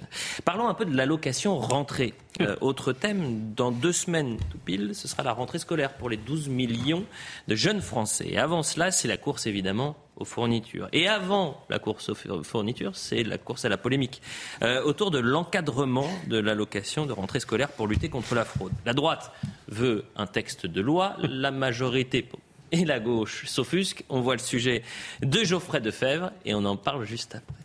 Droite populaire. Sujet de rentrée récurrent, que font les parents de l'allocation de rentrée scolaire? À l'initiative du républicain Pierre-Henri Dumont, soutenu par Annie Genevard, présidente par intérim du parti, des députés LR ont proposé début août un projet de loi pour encadrer l'allocation de rentrée, car ils estiment que certains parents l'utilisent pour d'autres usages que les besoins de leurs enfants. Ils proposent donc que les fournitures scolaires soient distribuées par les communes ou encore la distribution de bons d'achat dans des enseignes spécifiques. Dans la majorité, Olivier Véran, le porte-parole du gouvernement, accuse la droite de stigmatiser les parents. À gauche, la sénatrice socialiste Laurence Rossignol parle du vieux fantasme des pauvres qui boivent l'argent des allocs. Versée ce mardi, l'allocation de rentrée 2022 est comprise entre 370 et 411 euros selon l'âge de l'enfant et les ressources des parents.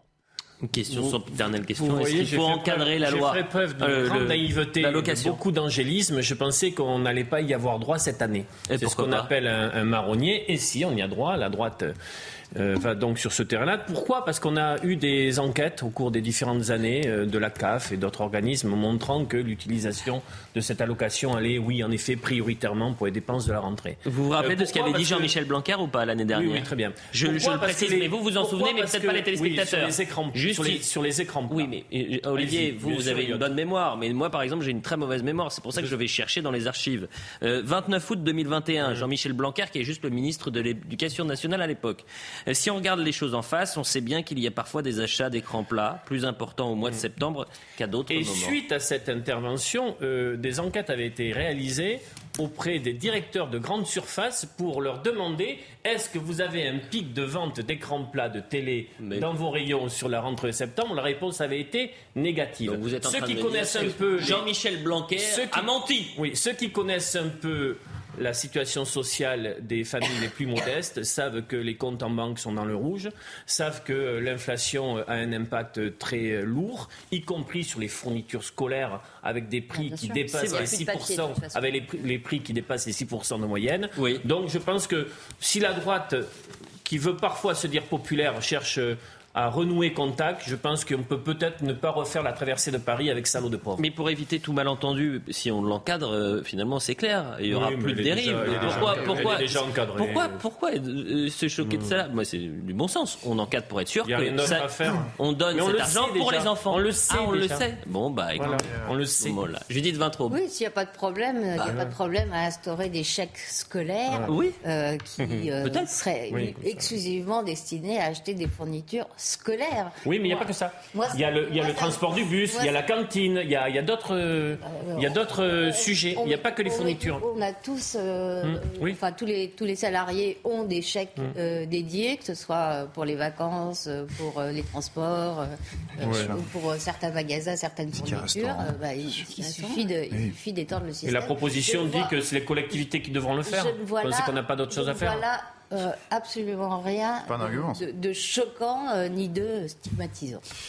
Bah, euh, moi, j'avoue que effectivement, je suis, euh, je suis un peu d'accord avec ce qui a été dit là. C'est-à-dire, euh, il ne s'agit pas de supprimer l'allocation. Non. attention, il s'agit d'encadrer. Donc, euh, moi, je suis, alors, je suis d'accord avec ce que dit Olivier d'Artigol. Euh, une proposition, enfin ici, une proposition de loi doit se baser sur un constat. Euh, Avons-nous des éléments qui prouvent qu'il y a un détournement de ces allocations. Euh, Vous nous dites euh, qu'il y a un an, Deux euh, c'était pas le cas. Moi, je me souviens, alors il y a plus longtemps, avoir lu des, des articles de presse qui allaient plutôt dans le sens inverse.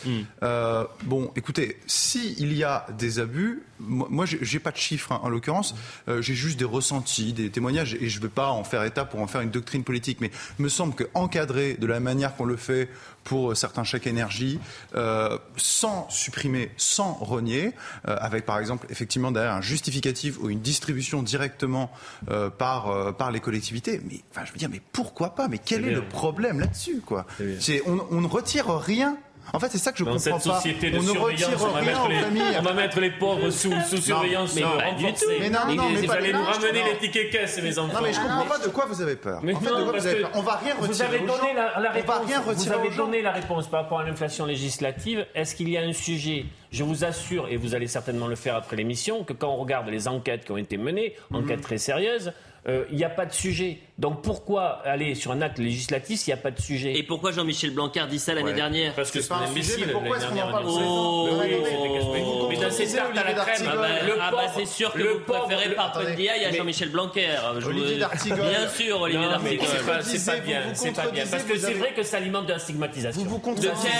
Ça alimente bien sûr la stigmatisation, puisque ce qu'on dit, famille qui avait l'allocation, famille qui avait l'allocation de rentrée, vous allez justifier trouve de vous allez justifier de l'utilisation de l'allocation, Bah, moi, je vous c'est donc les mettre sous surveillance et leur faire le procès parce que peut-être vous allez mal la dépenser. Vous vous Mais bien contredisez sûr, parce que vous avez commencé sûr, votre intervention en disant c'est la c'était un Vous contredisez, c'est amusant parce que vous avez commencé votre intervention en disant que c'est un marronnier. Oui, c'est un marronnier, c'est-à-dire que ça revient tous les Mais ans. ça revient tous les ans, c'est peut-être parce qu'il y a un sujet. Mais non, parce que c'est une, une vieille lutte de Oh. classe. C'est salaud de pauvre, puis c'est tout. C'est Ah, de la mais lutte de pas classe.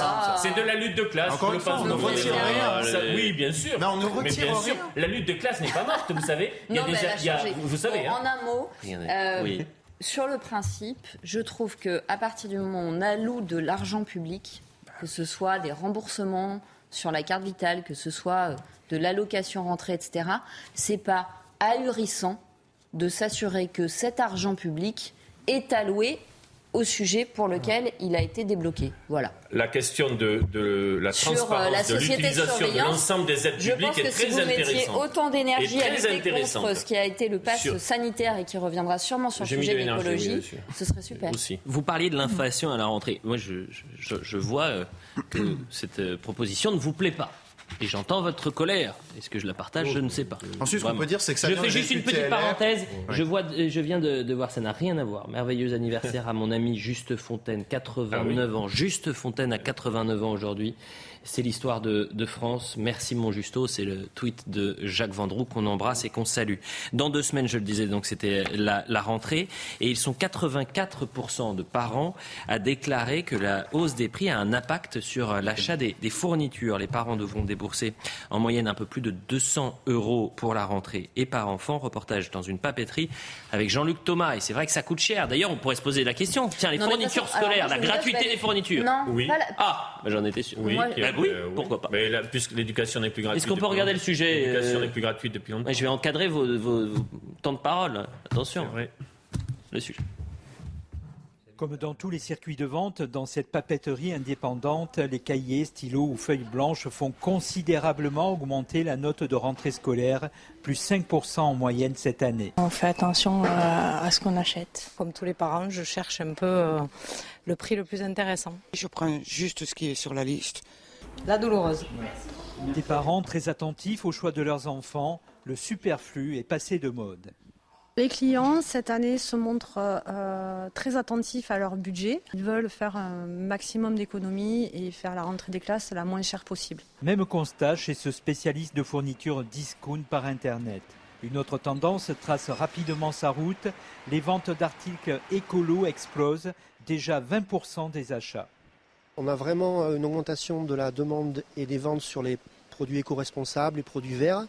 les produits recyclés, les produits recyclables.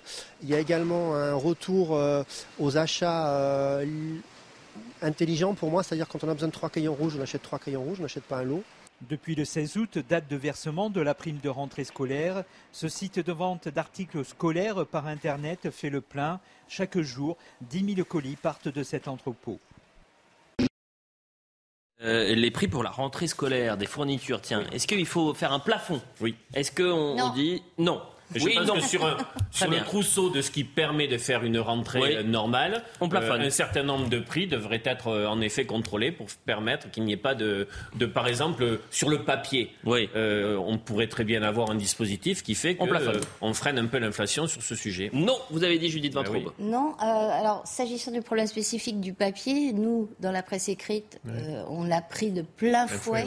Euh, une augmentation euh, absolument énorme, doublée d'une pénurie. Euh, mhm. non seulement on devait payer plus cher, mais parfois il n'y avait pas, et on a, on a dû parfois renier sur la pagination. Donc là, il, vraiment, il y, a, il y a un problème extrêmement large sur l'encadrement. L'encadrement, ça ne fonctionne jamais. Ce qui fonctionne, c'est la concurrence et la concurrence libre, c'est-à-dire la concurrence euh, surveillée par un arbitre fait attention à ce qu'il n'y ait pas des monopoles qui se créent. Je savais qu'il ne fallait pas vous mettre côte à côte, ah mais bah, face à face. Deux visions complètement différentes. Il nous reste deux minutes avant la publicité. Pierre oui, c'est la doctrine, c'est la doctrine libérale euh, classique. Hein. On pourrait croire que vous êtes journaliste au Figaro. Euh, vous entendant. Euh, moi, moi, à titre personnel, je pense que on peut envisager de manière exceptionnelle et c'est là où je suis à moitié entre vous deux, de manière exceptionnelle, effectivement, un plafonnement euh, s'agissant des prix. La difficulté, c'est là où je vous rejoins, c'est il faut qu'on reste sur quelque chose d'exceptionnel parce qu'après, effectivement, ça perturbe l'ordre du marché. Je peux vous donner si un exemple. c'est quelque chose d'exceptionnel, il n'y a pas de difficulté. Alors vous allez me dire que je fais mon béarnais de, de, base. Rien euh, Aujourd'hui, les, les, bergers dans la montagne béarnaise redescendent donc euh, les brebis et les chèvres parce que les pâturages sont véritablement, on dirait, une savane. Il n'y a plus mmh. rien. Mmh. Et il y a aujourd'hui une spéculation à l'échelle mondiale sur le foin, qui fait que les paysans, les éleveurs qui n'ont pas de, stock, et ils n'en ont pas beaucoup, ils sont dans une situation où ils doivent vendre leurs bêtes. Et c'est un déchirement pour eux parce que la spéculation est telle sur le marché international du foin, de l'herbage, qu'ils vont pouvoir, ils vont crever sur place. Voilà ce que fait un, libre marché qui s'autorégule. Jouant sur les effets de la sécheresse. Sur, sur ces, ces fournitures, un modèle très vertueux. Marie Estelle, les effets de la sécheresse sur la baignoire de papier qui date d'il y a deux ans déjà Non, je vous parle de la sécheresse. Ah, sur le, foin, pardon, excusez-moi, j'ai raté, un épisode. non. Euh, malheureusement, je pense qu'on encadre ou qu'on n'encadre pas, euh, l'hyperinflation va être extrêmement douloureuse à la rentrée et cet hiver. Et euh, j'ai l'impression qu'on a toujours le même débat, en fait, à un moment donné de l'année sur on encadre ou pas. Mm. Et que sur les causes, et là, en l'occurrence, quand même, le quoi qu'il en coûte a été, a été très, très douloureux au niveau de, de, l'argent public. on ne se remet pas en question. Donc, moi, c'est plutôt ça qui me préoccupe. On dit, et pourquoi pas un retour à l'achat groupé par les écoles à l'époque Oui, mais moi, je vois pas. La coopérative. Mais absolument. Moi, je, je en fait, je trouve que c'est aux écoles d'acheter les fournitures à la limite.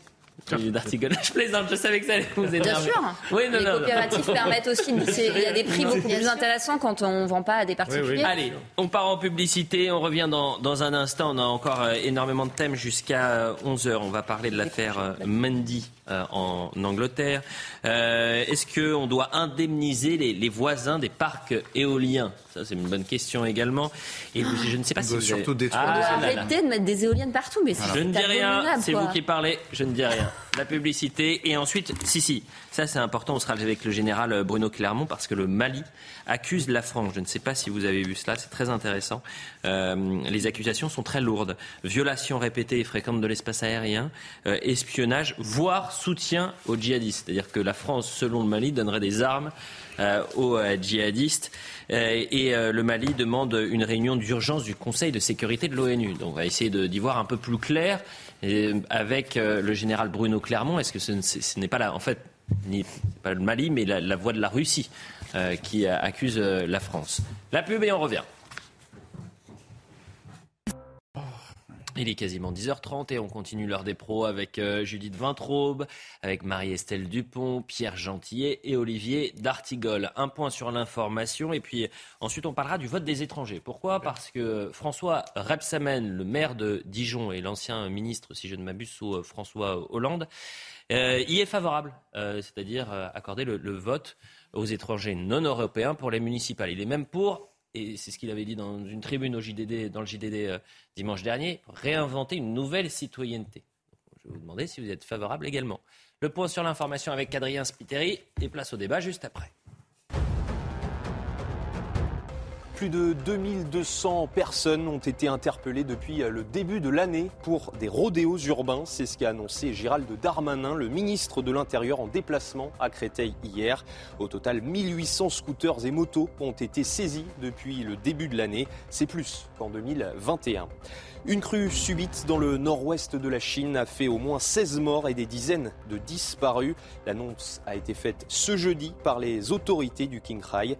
Les fortes précipitations sont fréquentes dans le centre et le sud-ouest du pays à cette période de l'année. Samedi déjà, une crue subite dans le pays avait fait 4 morts et 9 blessés.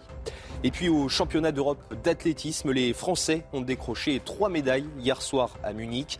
Pascal Martino Lagarde a terminé deuxième du 110 mètres haie devant juste Kwao Maté qui prend la troisième place. Enfin en triple saut, Jean-Marc Pontviane a lui aussi décroché le bronze. Voilà pour le point sur l'information. Je le disais, le député Renaissance Sacha Houlier a déposé une proposition de loi. Sacha Houlier, c'est pas n'importe qui. C'est un très proche d'Emmanuel Macron. C'est le président de la commission des lois. Et donc, il a déposé une proposition de loi pour accorder le droit de vote et d'éligibilité aux élections municipales à tous les étrangers même non européens. Donc ça fait deux semaines qu'on on traite de cette euh, actualité parce qu'il y a énormément de réactions euh, politiques, même pendant les, vacances. La droite est contre. Même au sein du gouvernement, euh, Gérald Darmanin y est farouchement contre. Et Sarah El Haïry, la secrétaire d'État, a également dit qu'elle n'était pas favorable d'accorder le, droit de vote aux hmm. étrangers non européens. François Rebsamen, ancien ministre de François Hollande et actuellement maire de Dijon, lui est favorable et il en a parlé ce matin. On l'écoute. Oui, j'ai trouvé que euh, Sacha Houlier, président de la commission des lois de l'Assemblée nationale, c'est un poste très important. J'ai trouvé que sa proposition était tout à fait intéressante et je lui ai suggéré euh, de reprendre le texte qui a été adopté euh, au Sénat. Peu de, peu de citoyens, peu de gens savent d'ailleurs que le Sénat a adopté ce texte en décembre 2011 sur ma proposition. Une, une décision qui, si on croit les, les sondages d'Aris Interactive, rencontre l'adhésion très large des Français, contrairement à ce que j'entends ici ou là. Euh, c'est plus de 62% des Français qui sont favorables. Et ce qui est encourageant, c'est que 75% des moins de 34 ans sont favorables à cela. Les ressortissants de 26 pays européens euh, peuvent participer, je dis bien, aux élections, euh, aux élections locales, municipales, sous réserve de résidence depuis plus de 5 ans dans la commune où ils sont et où ils payent des impôts n'êtes pas sympa au Figaro, Judith Vintraube. J'ai retrouvé un article qui date du 10 août 2015. François Rebsamen quitte le gouvernement affublé du titre de ministre du chômage.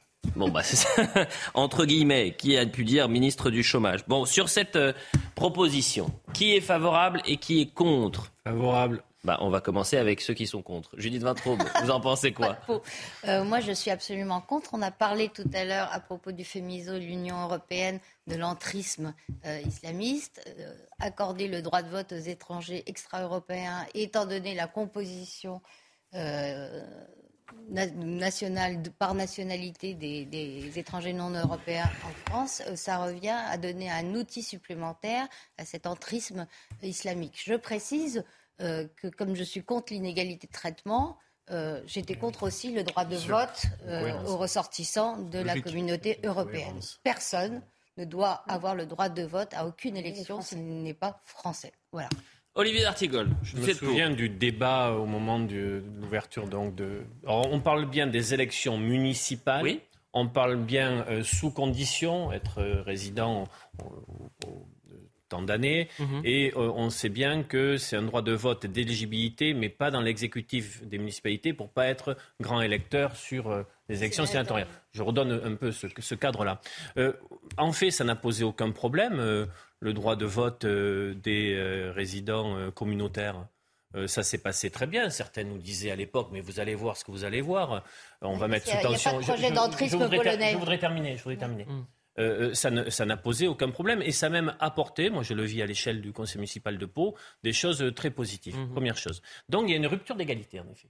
Pourquoi ce qui a été accordé aux résidents communautaires ne le serait pas aux résidents extra-communautaires Ce Euh, La qui réponse pourrait est très amener- simple, c'est-à-dire que l'Union européenne n'est pas le reste du monde. ce qui pourrait amener l'idée que, décidément, euh, concernant les résidents qui viendraient d'autres pays, notamment euh, de l'autre rive de la Méditerranée, il y aurait un problème spécifique. Moi, je peux témoigner à l'échelle de la ville que je connais Mhm. qu'il y a une implication euh, associative, culturelle, sur beaucoup d'éléments de notre vie locale, euh, de résidents euh, qui rentreraient dans ce critère-là, et qui auraient, et qui auraient quel toute leur place au conseil rapport- municipal de Pau. Et j'espère, et j'espère qu'on pourra Donc parler de ça en, en ayant, pour le coup, aucun regard négatif sur euh, euh, ces habitants euh, qui Mais euh, sans sont avoir dans nos de villes regard et qui, négatif. et qui aujourd'hui sont victimes d'une inégalité. Mais sans regard Donc négatif. vous n'avez aucun problème à détruire définitivement ça, la notion de nation, la notion Mais d'identité culturelle, vous etc. Ah, Mais c'est est-ce que, parce que la notion de nation a été, est-ce que la nation a été détruite Est-ce que la nation a été détruite par le fait que les résidents communautaires ont pu voter aux élections municipales mais Est-ce qu'elle a été on détruite vote quand on, a- quand on appartient à une culture aussi, à un pays qu'on Mais en connaît enfin, l'histoire. Mais enfin, mais En plus, donc- ces gens soi-disant progressistes, en fait, sont Mais- dans une régression Mais majeure dans quel monde disent c'est ceux vivez-vous qui payent qui décident, donc C'est-à-dire c'est dans quel monde vivez-vous dans quel monde vivez-vous? Vous pensez que Mais véritablement les résidents communautaires qui Vous ont commencé à, voter aux élections municipales dans nos villes, ils sont sur un projet de destruction de notre ça nation Ça ne s'est pas passé comme ça. De dire aux Français, les, les étrangers ont le droit de voter? Oui, bien Ça sûr. veut dire qu'il n'y a plus aucune Aux élections municipales. Non mais euh, etc. rajoutez aux élections municipales. Non mais c'est des C'est en effet une citoyenneté de résidence Ce aux élections municipales. Ah Mais ils sont dans notre ville, ils sont dans la ville de nos cités. Ce sont des parents d'élèves, ils travaillent, ce sont des agents de- parfois des politiques publiques, Mais enfin, ce sont a- des, mais ce vous sont voulez des pas responsables associatifs, ce sont des éducateurs sportifs. Mais Pierre alors, Gentil, Mais Vous enfin- ce que dit Madame Vinton Mais Vous enfin, vous rendez compte Mais des vous, mais vous vous rendez conséquences compte comment vous parlez d'eux en leur disant mais vous pouvez faire tout ce que vous faites à l'échelle de notre territoire, mais pas voter. Ne soyons pas Pourquoi caricaturales, s'il vous plaît. Pierre Gentillet. Oui, alors déjà, en préambule, une remarque juridique, ça pose un problème en matière de réciprocité. Euh, Je pense que peut-être euh, dans un excès de courage inattendu, euh, si la loi passait, le Conseil constitutionnel, pour une fois, viendrait à reconnaître qu'il y a un problème majeur, par exemple, à ce qu'un, je ne sais pas, un citoyen chinois puisse voter en France, il y a un problème de réciprocité. Les Français qui sont en Chine ne votent pas aux élections euh, municipales euh, chinoises. Euh, S'il y a des élections municipales en Chine, je ne sais pas. vrai pour les Euh, voilà. communautaires. Donc déjà, cette remarque juridique est en fait. Maintenant, sur le fond du sujet, c'est une question éminemment politique, j'irais presque à dire presque une question philosophique et politique en fait. C'est-à-dire que euh, là, on essaie de nous réinventer un, un nouveau peuple dans cette histoire. C'est ce que c'est surtout ce que veut faire là, le Monsieur Ressamen. Il faut le marteler, il faut le rappeler. Le droit de vote est conditionné au fait d'être français. C'est un des derniers outils de souveraineté que nous avons nous en tant que peuple. La France, ce n'est pas un club. D'accord? La France, c'est une nation millénaire, c'est un peuple millénaire, un assemblage de plusieurs peuples sédentaires. D'accord? Et ils ont acquis ce droit de vote au cas particulier, effectivement, après la Révolution française. Moi, Donc, leur retirer ce vote, c'est leur retirer un des derniers outils de souveraineté et c'est rejoindre, au fond, un mouvement d'époque, mais qui j'espère passera, euh, qui est cette idée du village global, du village monde, du village mondial. Il y a des étrangers glorieux qui ont fait le C'est génie de la France. le débat fondamental et j'y suis totalement opposé parce qu'à la fin, nous allons aboutir sur une, un, un- un monde planétaire et moi, je veux la préservation des Il y a identités des de notre peuple. fait le génie de Et, la France. et- et je pense personne, personne, ne- pardon, personne, Personne ne dit que, personne ne dit que tous les musulmans sont. Pourquoi ils ne deviennent pas français alors Personne personne Bah oui, Alors, la il faut revenir sur le droit de vote des résidents. Mais attendez, pardonnez-moi, avec votre Olivier ah, d'Artigol, évidemment, prenons un cas pratique avec Je cette sais, proposition. Je sais ce que vous allez dire. Bah oui, mais, Mais- répondez-moi, mais euh, allez-y. Dites-le d'abord. Bah évidemment. On l'a déjà eu ça. On, on l'a déjà Voilà. eu, mais avec cette proposition, si je ne m'abuse, une personne comme euh, Hassan Iquissen pourrait euh, voter aux élections municipales. D'accord. Et donc, vous, euh, je vous ai déjà répondu ça, et donc bah, vous, mesurez la violence du propos. C'est-à-dire que ça pourrait vouloir dire que tout euh, résident aujourd'hui extra communautaire enlever le euh, tout. Euh, c'est pas. Voilà, j'ai pas, dit ça. J'ai pas dit. Ne faites pas, le jeu des bien-pensants. On peut pas prendre Ne faites pas le jeu des bien-pensants. Moi, je pense. Non, non, mais je sais qu'on a pris un cas précis. J'ai pris un cas précis. Je n'en ferai pas une généralité. C'est vous qui amalgamez. J'ai pris un cas très précis. Mais évidemment qu'on peut en prendre d'autres. Mais ce que je veux vous dire, c'est qu'il y a peut-être une option, ça s'appelle la naturalisation, c'est des personnes qui vous savez, naturalisées vous savez, on a souvent parlé pendant la crise sanitaire, c'est les travailleurs du petit matin dans le RER B, Mais de ces travailleurs des métiers dits essentiels à l'époque, on les a oubliés qui sont donc dans leur ville, qui ont tenu la société française sur des métiers très pénibles. Mm. Mais ces gens-là, par exemple, on peut leur dire à l'échelle de ta, ville, tu peux pas voter. Moi, font partie de la société. Il faut le faire. Maintenant. Non, Olivier D'Artigol, il, y a une distinction, pardon, en un mot, il y a une distinction fondamentale à faire entre la société. Ces gens font partie de la société. Ils ne font pas partie de notre peuple, ah. par définition, parce qu'ils sont étrangers. Et notre peuple a le droit de vote. Et c'est lui qui l'a. C'est son outil de souveraineté. Nation. Moi, ce non, que je trouve, mener mais ce que je trouve inquiétant, c'est que le, pire cynisme prend toujours le visage de l'angélisme et du sentimentalisme. Vous dites que c'est cynique, ce que je Mais c'est cynique. Bah, de dire que j'ai fait une Pardon, généralité, je ne suis pas un cynique. Je, je, suis pas un cynique. Fait beaucoup d'études, mais visiblement pas d'études de psychologie. Je crois vraiment Pour un être humain. Non, j'ai fait histoire géo. J'ai fait histoire géo qui fait partie des sciences sociales. Vous n'êtes pas obligé de me crier. Ce qui est hein. structurant pour un être humain, c'est la notion d'identité. Oui. D'accord? Le moi, le non-moi, la différence. Oui. D'accord? Et l'identité. Donc quand vous avez une idée aussi tordue et perverse que nier la notion d'altérité, de différence, d'étrangeté. Mais est-ce que vous pouvez entendre Vous êtes en train de mettre être... à bas toutes Attendez, les différences. Attendez madame, est-ce que vous pouvez être d'accord pour dire que je peux être C'est de la tordue. confusion. Non, non. C'est de la... Je parle de l'idée qui est tordue. Non, je attendez, ne parle pas de votre attendez, personne. Je vais vous répondre. c'est de l'indifférenciation. L'indifférenciation est une régression psychique. Vous trouvez qu'on en a pas assez en ce moment dans notre société avec toutes les idées woke, l'indifférenciation de genre, de génération, de culture, tout se vaut. Mais ce relativisme universaliste, il mène où? Il mène à une masse informe qui fait le jeu des élites. Parce qu'une masse informe rentrée, est plus facile je vous, je à contrôler rentrée, et à manipuler. J'espère qu'à la rentrée... Une masse informe, je le répète, hmm. est plus facile à manipuler oui, et à. La rentrée, je vais vous dire pourquoi. J'espère qu'à la rentrée, ceux qui défendront, avec les arguments qui sont les siens, la nécessité euh, de ce pas vers l'égalité, ne seront pas jugés comme des cyniques, comme des tordus, mais tout simplement à l'échelle d'une ville, quand vous faites l'expérience de l'apport de ces personnes-là. Vous vous dites tout simplement que le temps est peut-être venu, alors que ça faisait partie des propositions en 81 de Mitterrand, d'ouvrir à cette égalité réelle et qu'on passe à autre chose. Parce que et je le crois vraiment en termes de valeur, justement, en termes de valeur. je crois vraiment que c'est quelque chose qui nourrit l'égalité et que ceux qui aujourd'hui vont lutter contre cette, marche, cette euh, étape d'égalité, s'ils le font avec des arguments de ce type-là, je crois vraiment que ça n'apportera pas. Quel type d'argument Mais c'est-à-dire tordu, tordu et cynique. Tordu et cynique. Pardonnez-moi, euh, juste une chose. Est-ce qu'on peut, affirmer une. Est-ce. Non, non, non, j'y tiens beaucoup. Est-ce qu'on peut affirmer une idée oui la contester sans dire vous êtes tordu ici. Mais bien sûr, mais personne ne nous a dit ça. Je dis que l'idée est cynique. Que je peux faire à vous qui êtes trop J'attends juste une chose. on a commencé l'émission, pardonnez-moi Olivier D'Article, on a commencé l'émission en disant qu'il y avait aujourd'hui un combat qui était très important, c'est euh, la protection de la laïcité, protéger la laïcité en France. Le combat contre l'entrisme Et combat contre l'entrisme islamiste et que euh, malheureusement... Euh, Qu'est-ce qu'il faut Mais que vous puissiez vous dire que cette décision serait euh, une arme donnée aux islamistes. Quand Eric Biolle, maire de Grenoble, comment vous, traitez, comment vous, vous regardez les personnes qui pourraient en bénéficier C'est vous qui faites l'amalgame. Mais non, je comprends. Nous, on ne fait pas l'amalgame. Je, je vous dis que c'est un. Je parle du vote. Je, vous dis que de ça. je vous dis que euh, euh, je vous parle du vote. Je vous disais que c'est un instrument. À aucun moment je dis que tous les musulmans sont au service euh, du projet d'islamisation de la France. À aucun moment c'est vous qui le faites. Deuxième chose, point, d'histoire. Quand François Mitterrand euh, promet ce droit de vote des ah. étrangers euh, aux élections municipales, on sait, grâce à un témoignage de Pierre Bérégovoy, qui, si ma mémoire est bonne, a été rapporté dans un livre de Franz-Olivier Gisbert, que François Mitterrand le fait. Pourquoi? Pour faire monter le Front National. C'était une instrumentalisation politique des étrangers dès le départ. Allez, on avance un petit peu et, et je le disais, donc on, on va parler de l'indemnisation des, est-ce qu'il faut indemniser les voisins de parcs éoliens? Euh, Marie-Estelle a dit oh, mais il faut déjà supprimer les éoliennes avant d'indemniser les, les voisins. On n'en peut plus des éoliennes, c'est moche. douleurs, et c'est- c'est- ça perturbe tout le monde.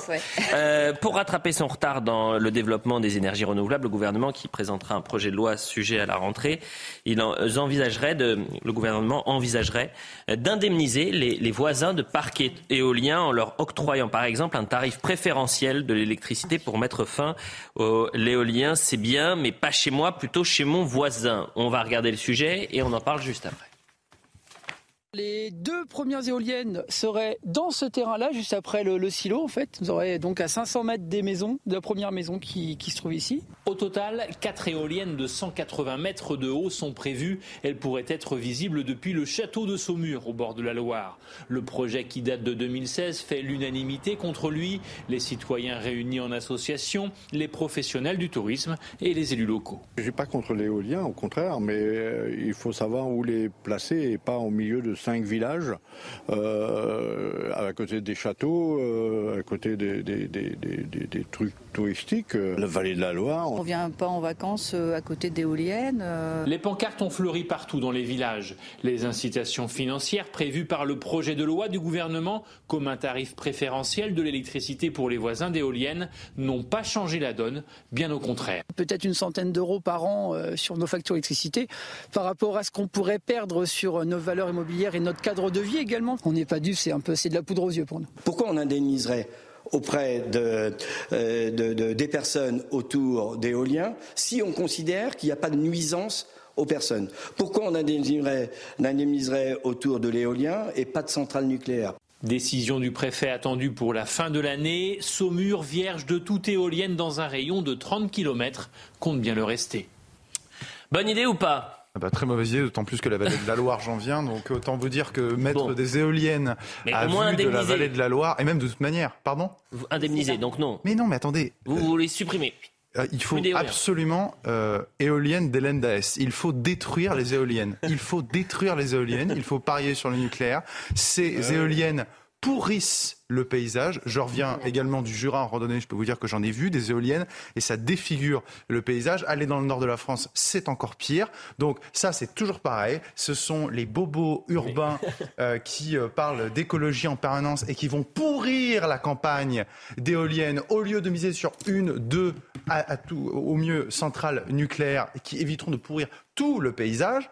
D'accord D'éoliennes comme ils le font. À la limite des éoliennes en mer, ça peut pas, se discuter. Et puis en plus de ça, évidemment, je veux dire, il y a, euh, il y a d'excellentes vidéos, euh, notamment de Jean Covici euh, là-dessus, qui expliquent très bien que l'éolienne, non seulement ça pourrit le paysage, ça pollue et ça marche très mal. marche. Ça marche très mal. Ça marche pas quand il y a trop de vent, Ouais. ça marche pas quand il n'y a pas de vent, ça détruit les, ça tue les oiseaux. Non, c'est vraiment. Et ça, coûte, et ça coûte très cher. Ça coûte Euh, Julien fortune. Aubert, qui était député LR du Vaucluse, euh, qui, qui a été battu aux dernières législatives, avait fait un très bon rapport il y a Mm. deux ans où il expliquait très bien les coûts comparés euh, des énergies euh, dites renouvelables et du nucléaire. C'est l'un des premiers textes qui va arriver sur la prochaine session.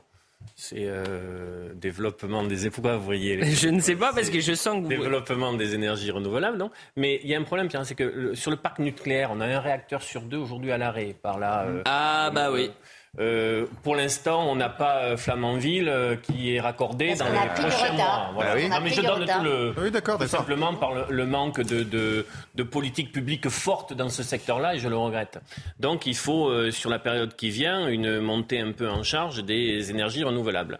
Euh, donc, le débat est quand même posé. J'entends ce que vous dites sur, euh, sur, euh, sur euh, les aspects négatifs, mais euh, il va bien falloir développer de l'éolien et du solaire dans notre pays. Il y a aussi la géothermie dont on ne parle pas Oui. du tout parce que là, pour le coup, le, le lobby pétrolier Mmh. euh, a été extrêmement efficace. Marie-Estelle Dupont. Moi, cette, euh, cette façon de, de- de- de faire d'une main, euh, d'essayer d'acheter ou de défaire de l'autre euh, en indemnisant, en fait, je trouve ça euh, presque humiliant et infantilisant. Donc, effectivement. Passe à autre chose.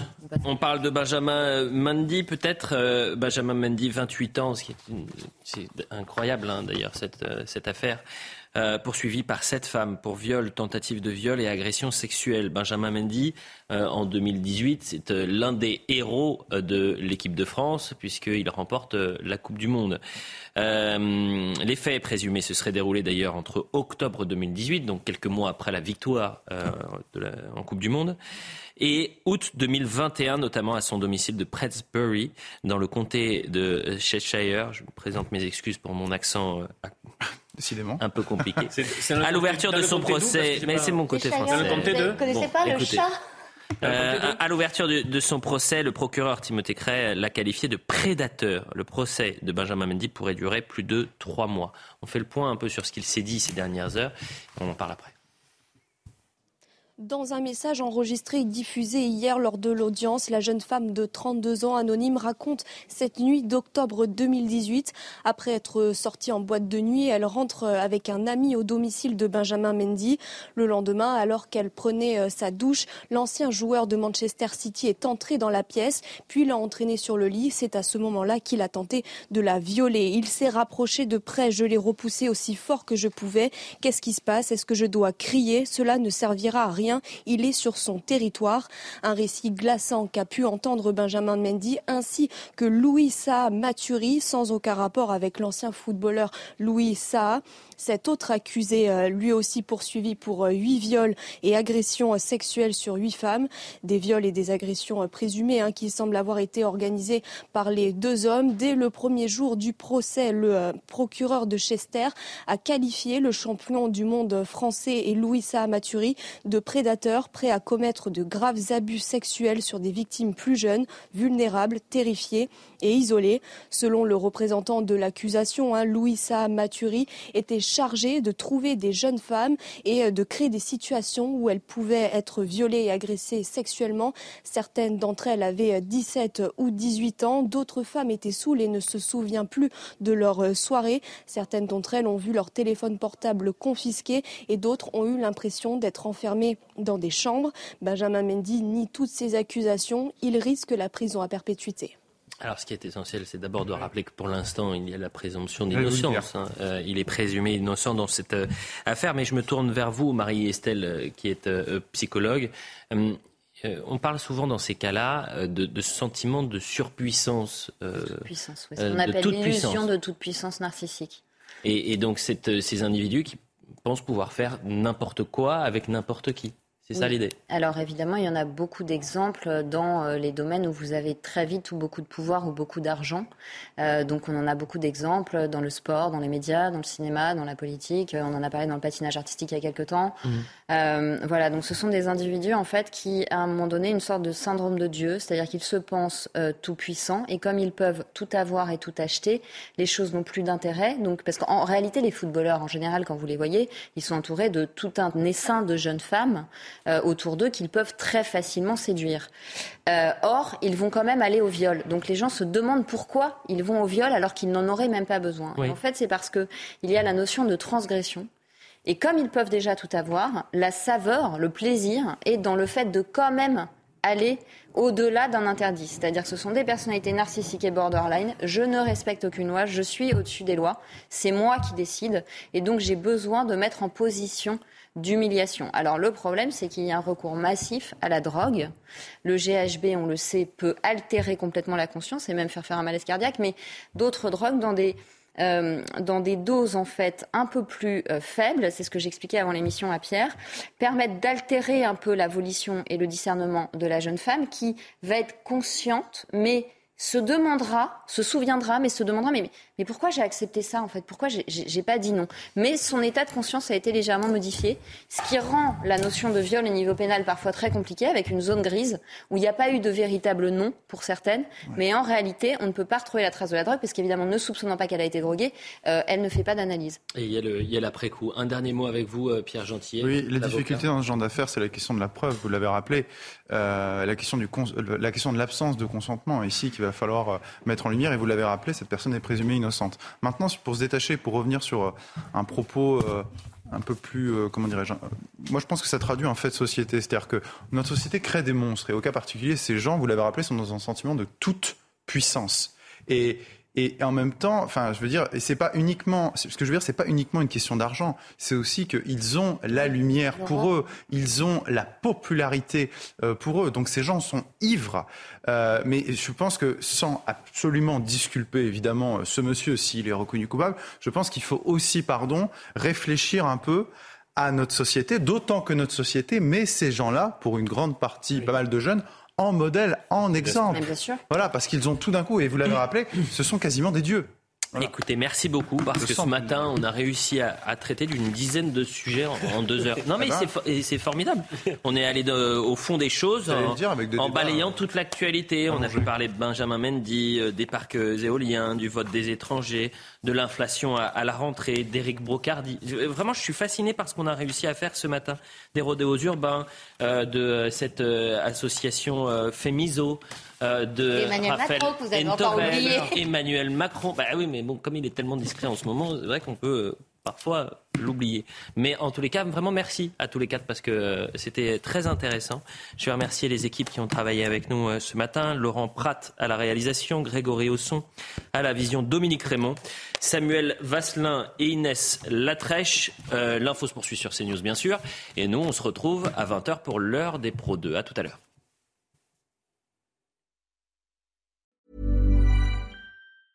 Planning for your next trip? Elevate your travel style with Quince. Quince has all the jet setting essentials you'll want for your next getaway, like European linen, premium luggage options, buttery soft Italian leather bags, and so much more. And is all priced at 50 to 80% less than similar brands. Plus, Quince only works with factories that use safe and ethical manufacturing practices. Pack your bags with high-quality essentials you'll be wearing for vacations to come with Quince. Go to quince.com slash pack for free shipping and 365-day returns. Ever catch yourself eating the same flavorless dinner three days in a row? Dreaming of something better? Well, HelloFresh is your guilt-free dream come true, baby. It's me, Kiki Palmer. Let's wake up those taste buds with hot, juicy pecan-crusted chicken or garlic butter shrimp scampi. Mm. Hello Fresh. Stop dreaming of all the delicious possibilities and dig in at HelloFresh.com. Let's get this dinner party started.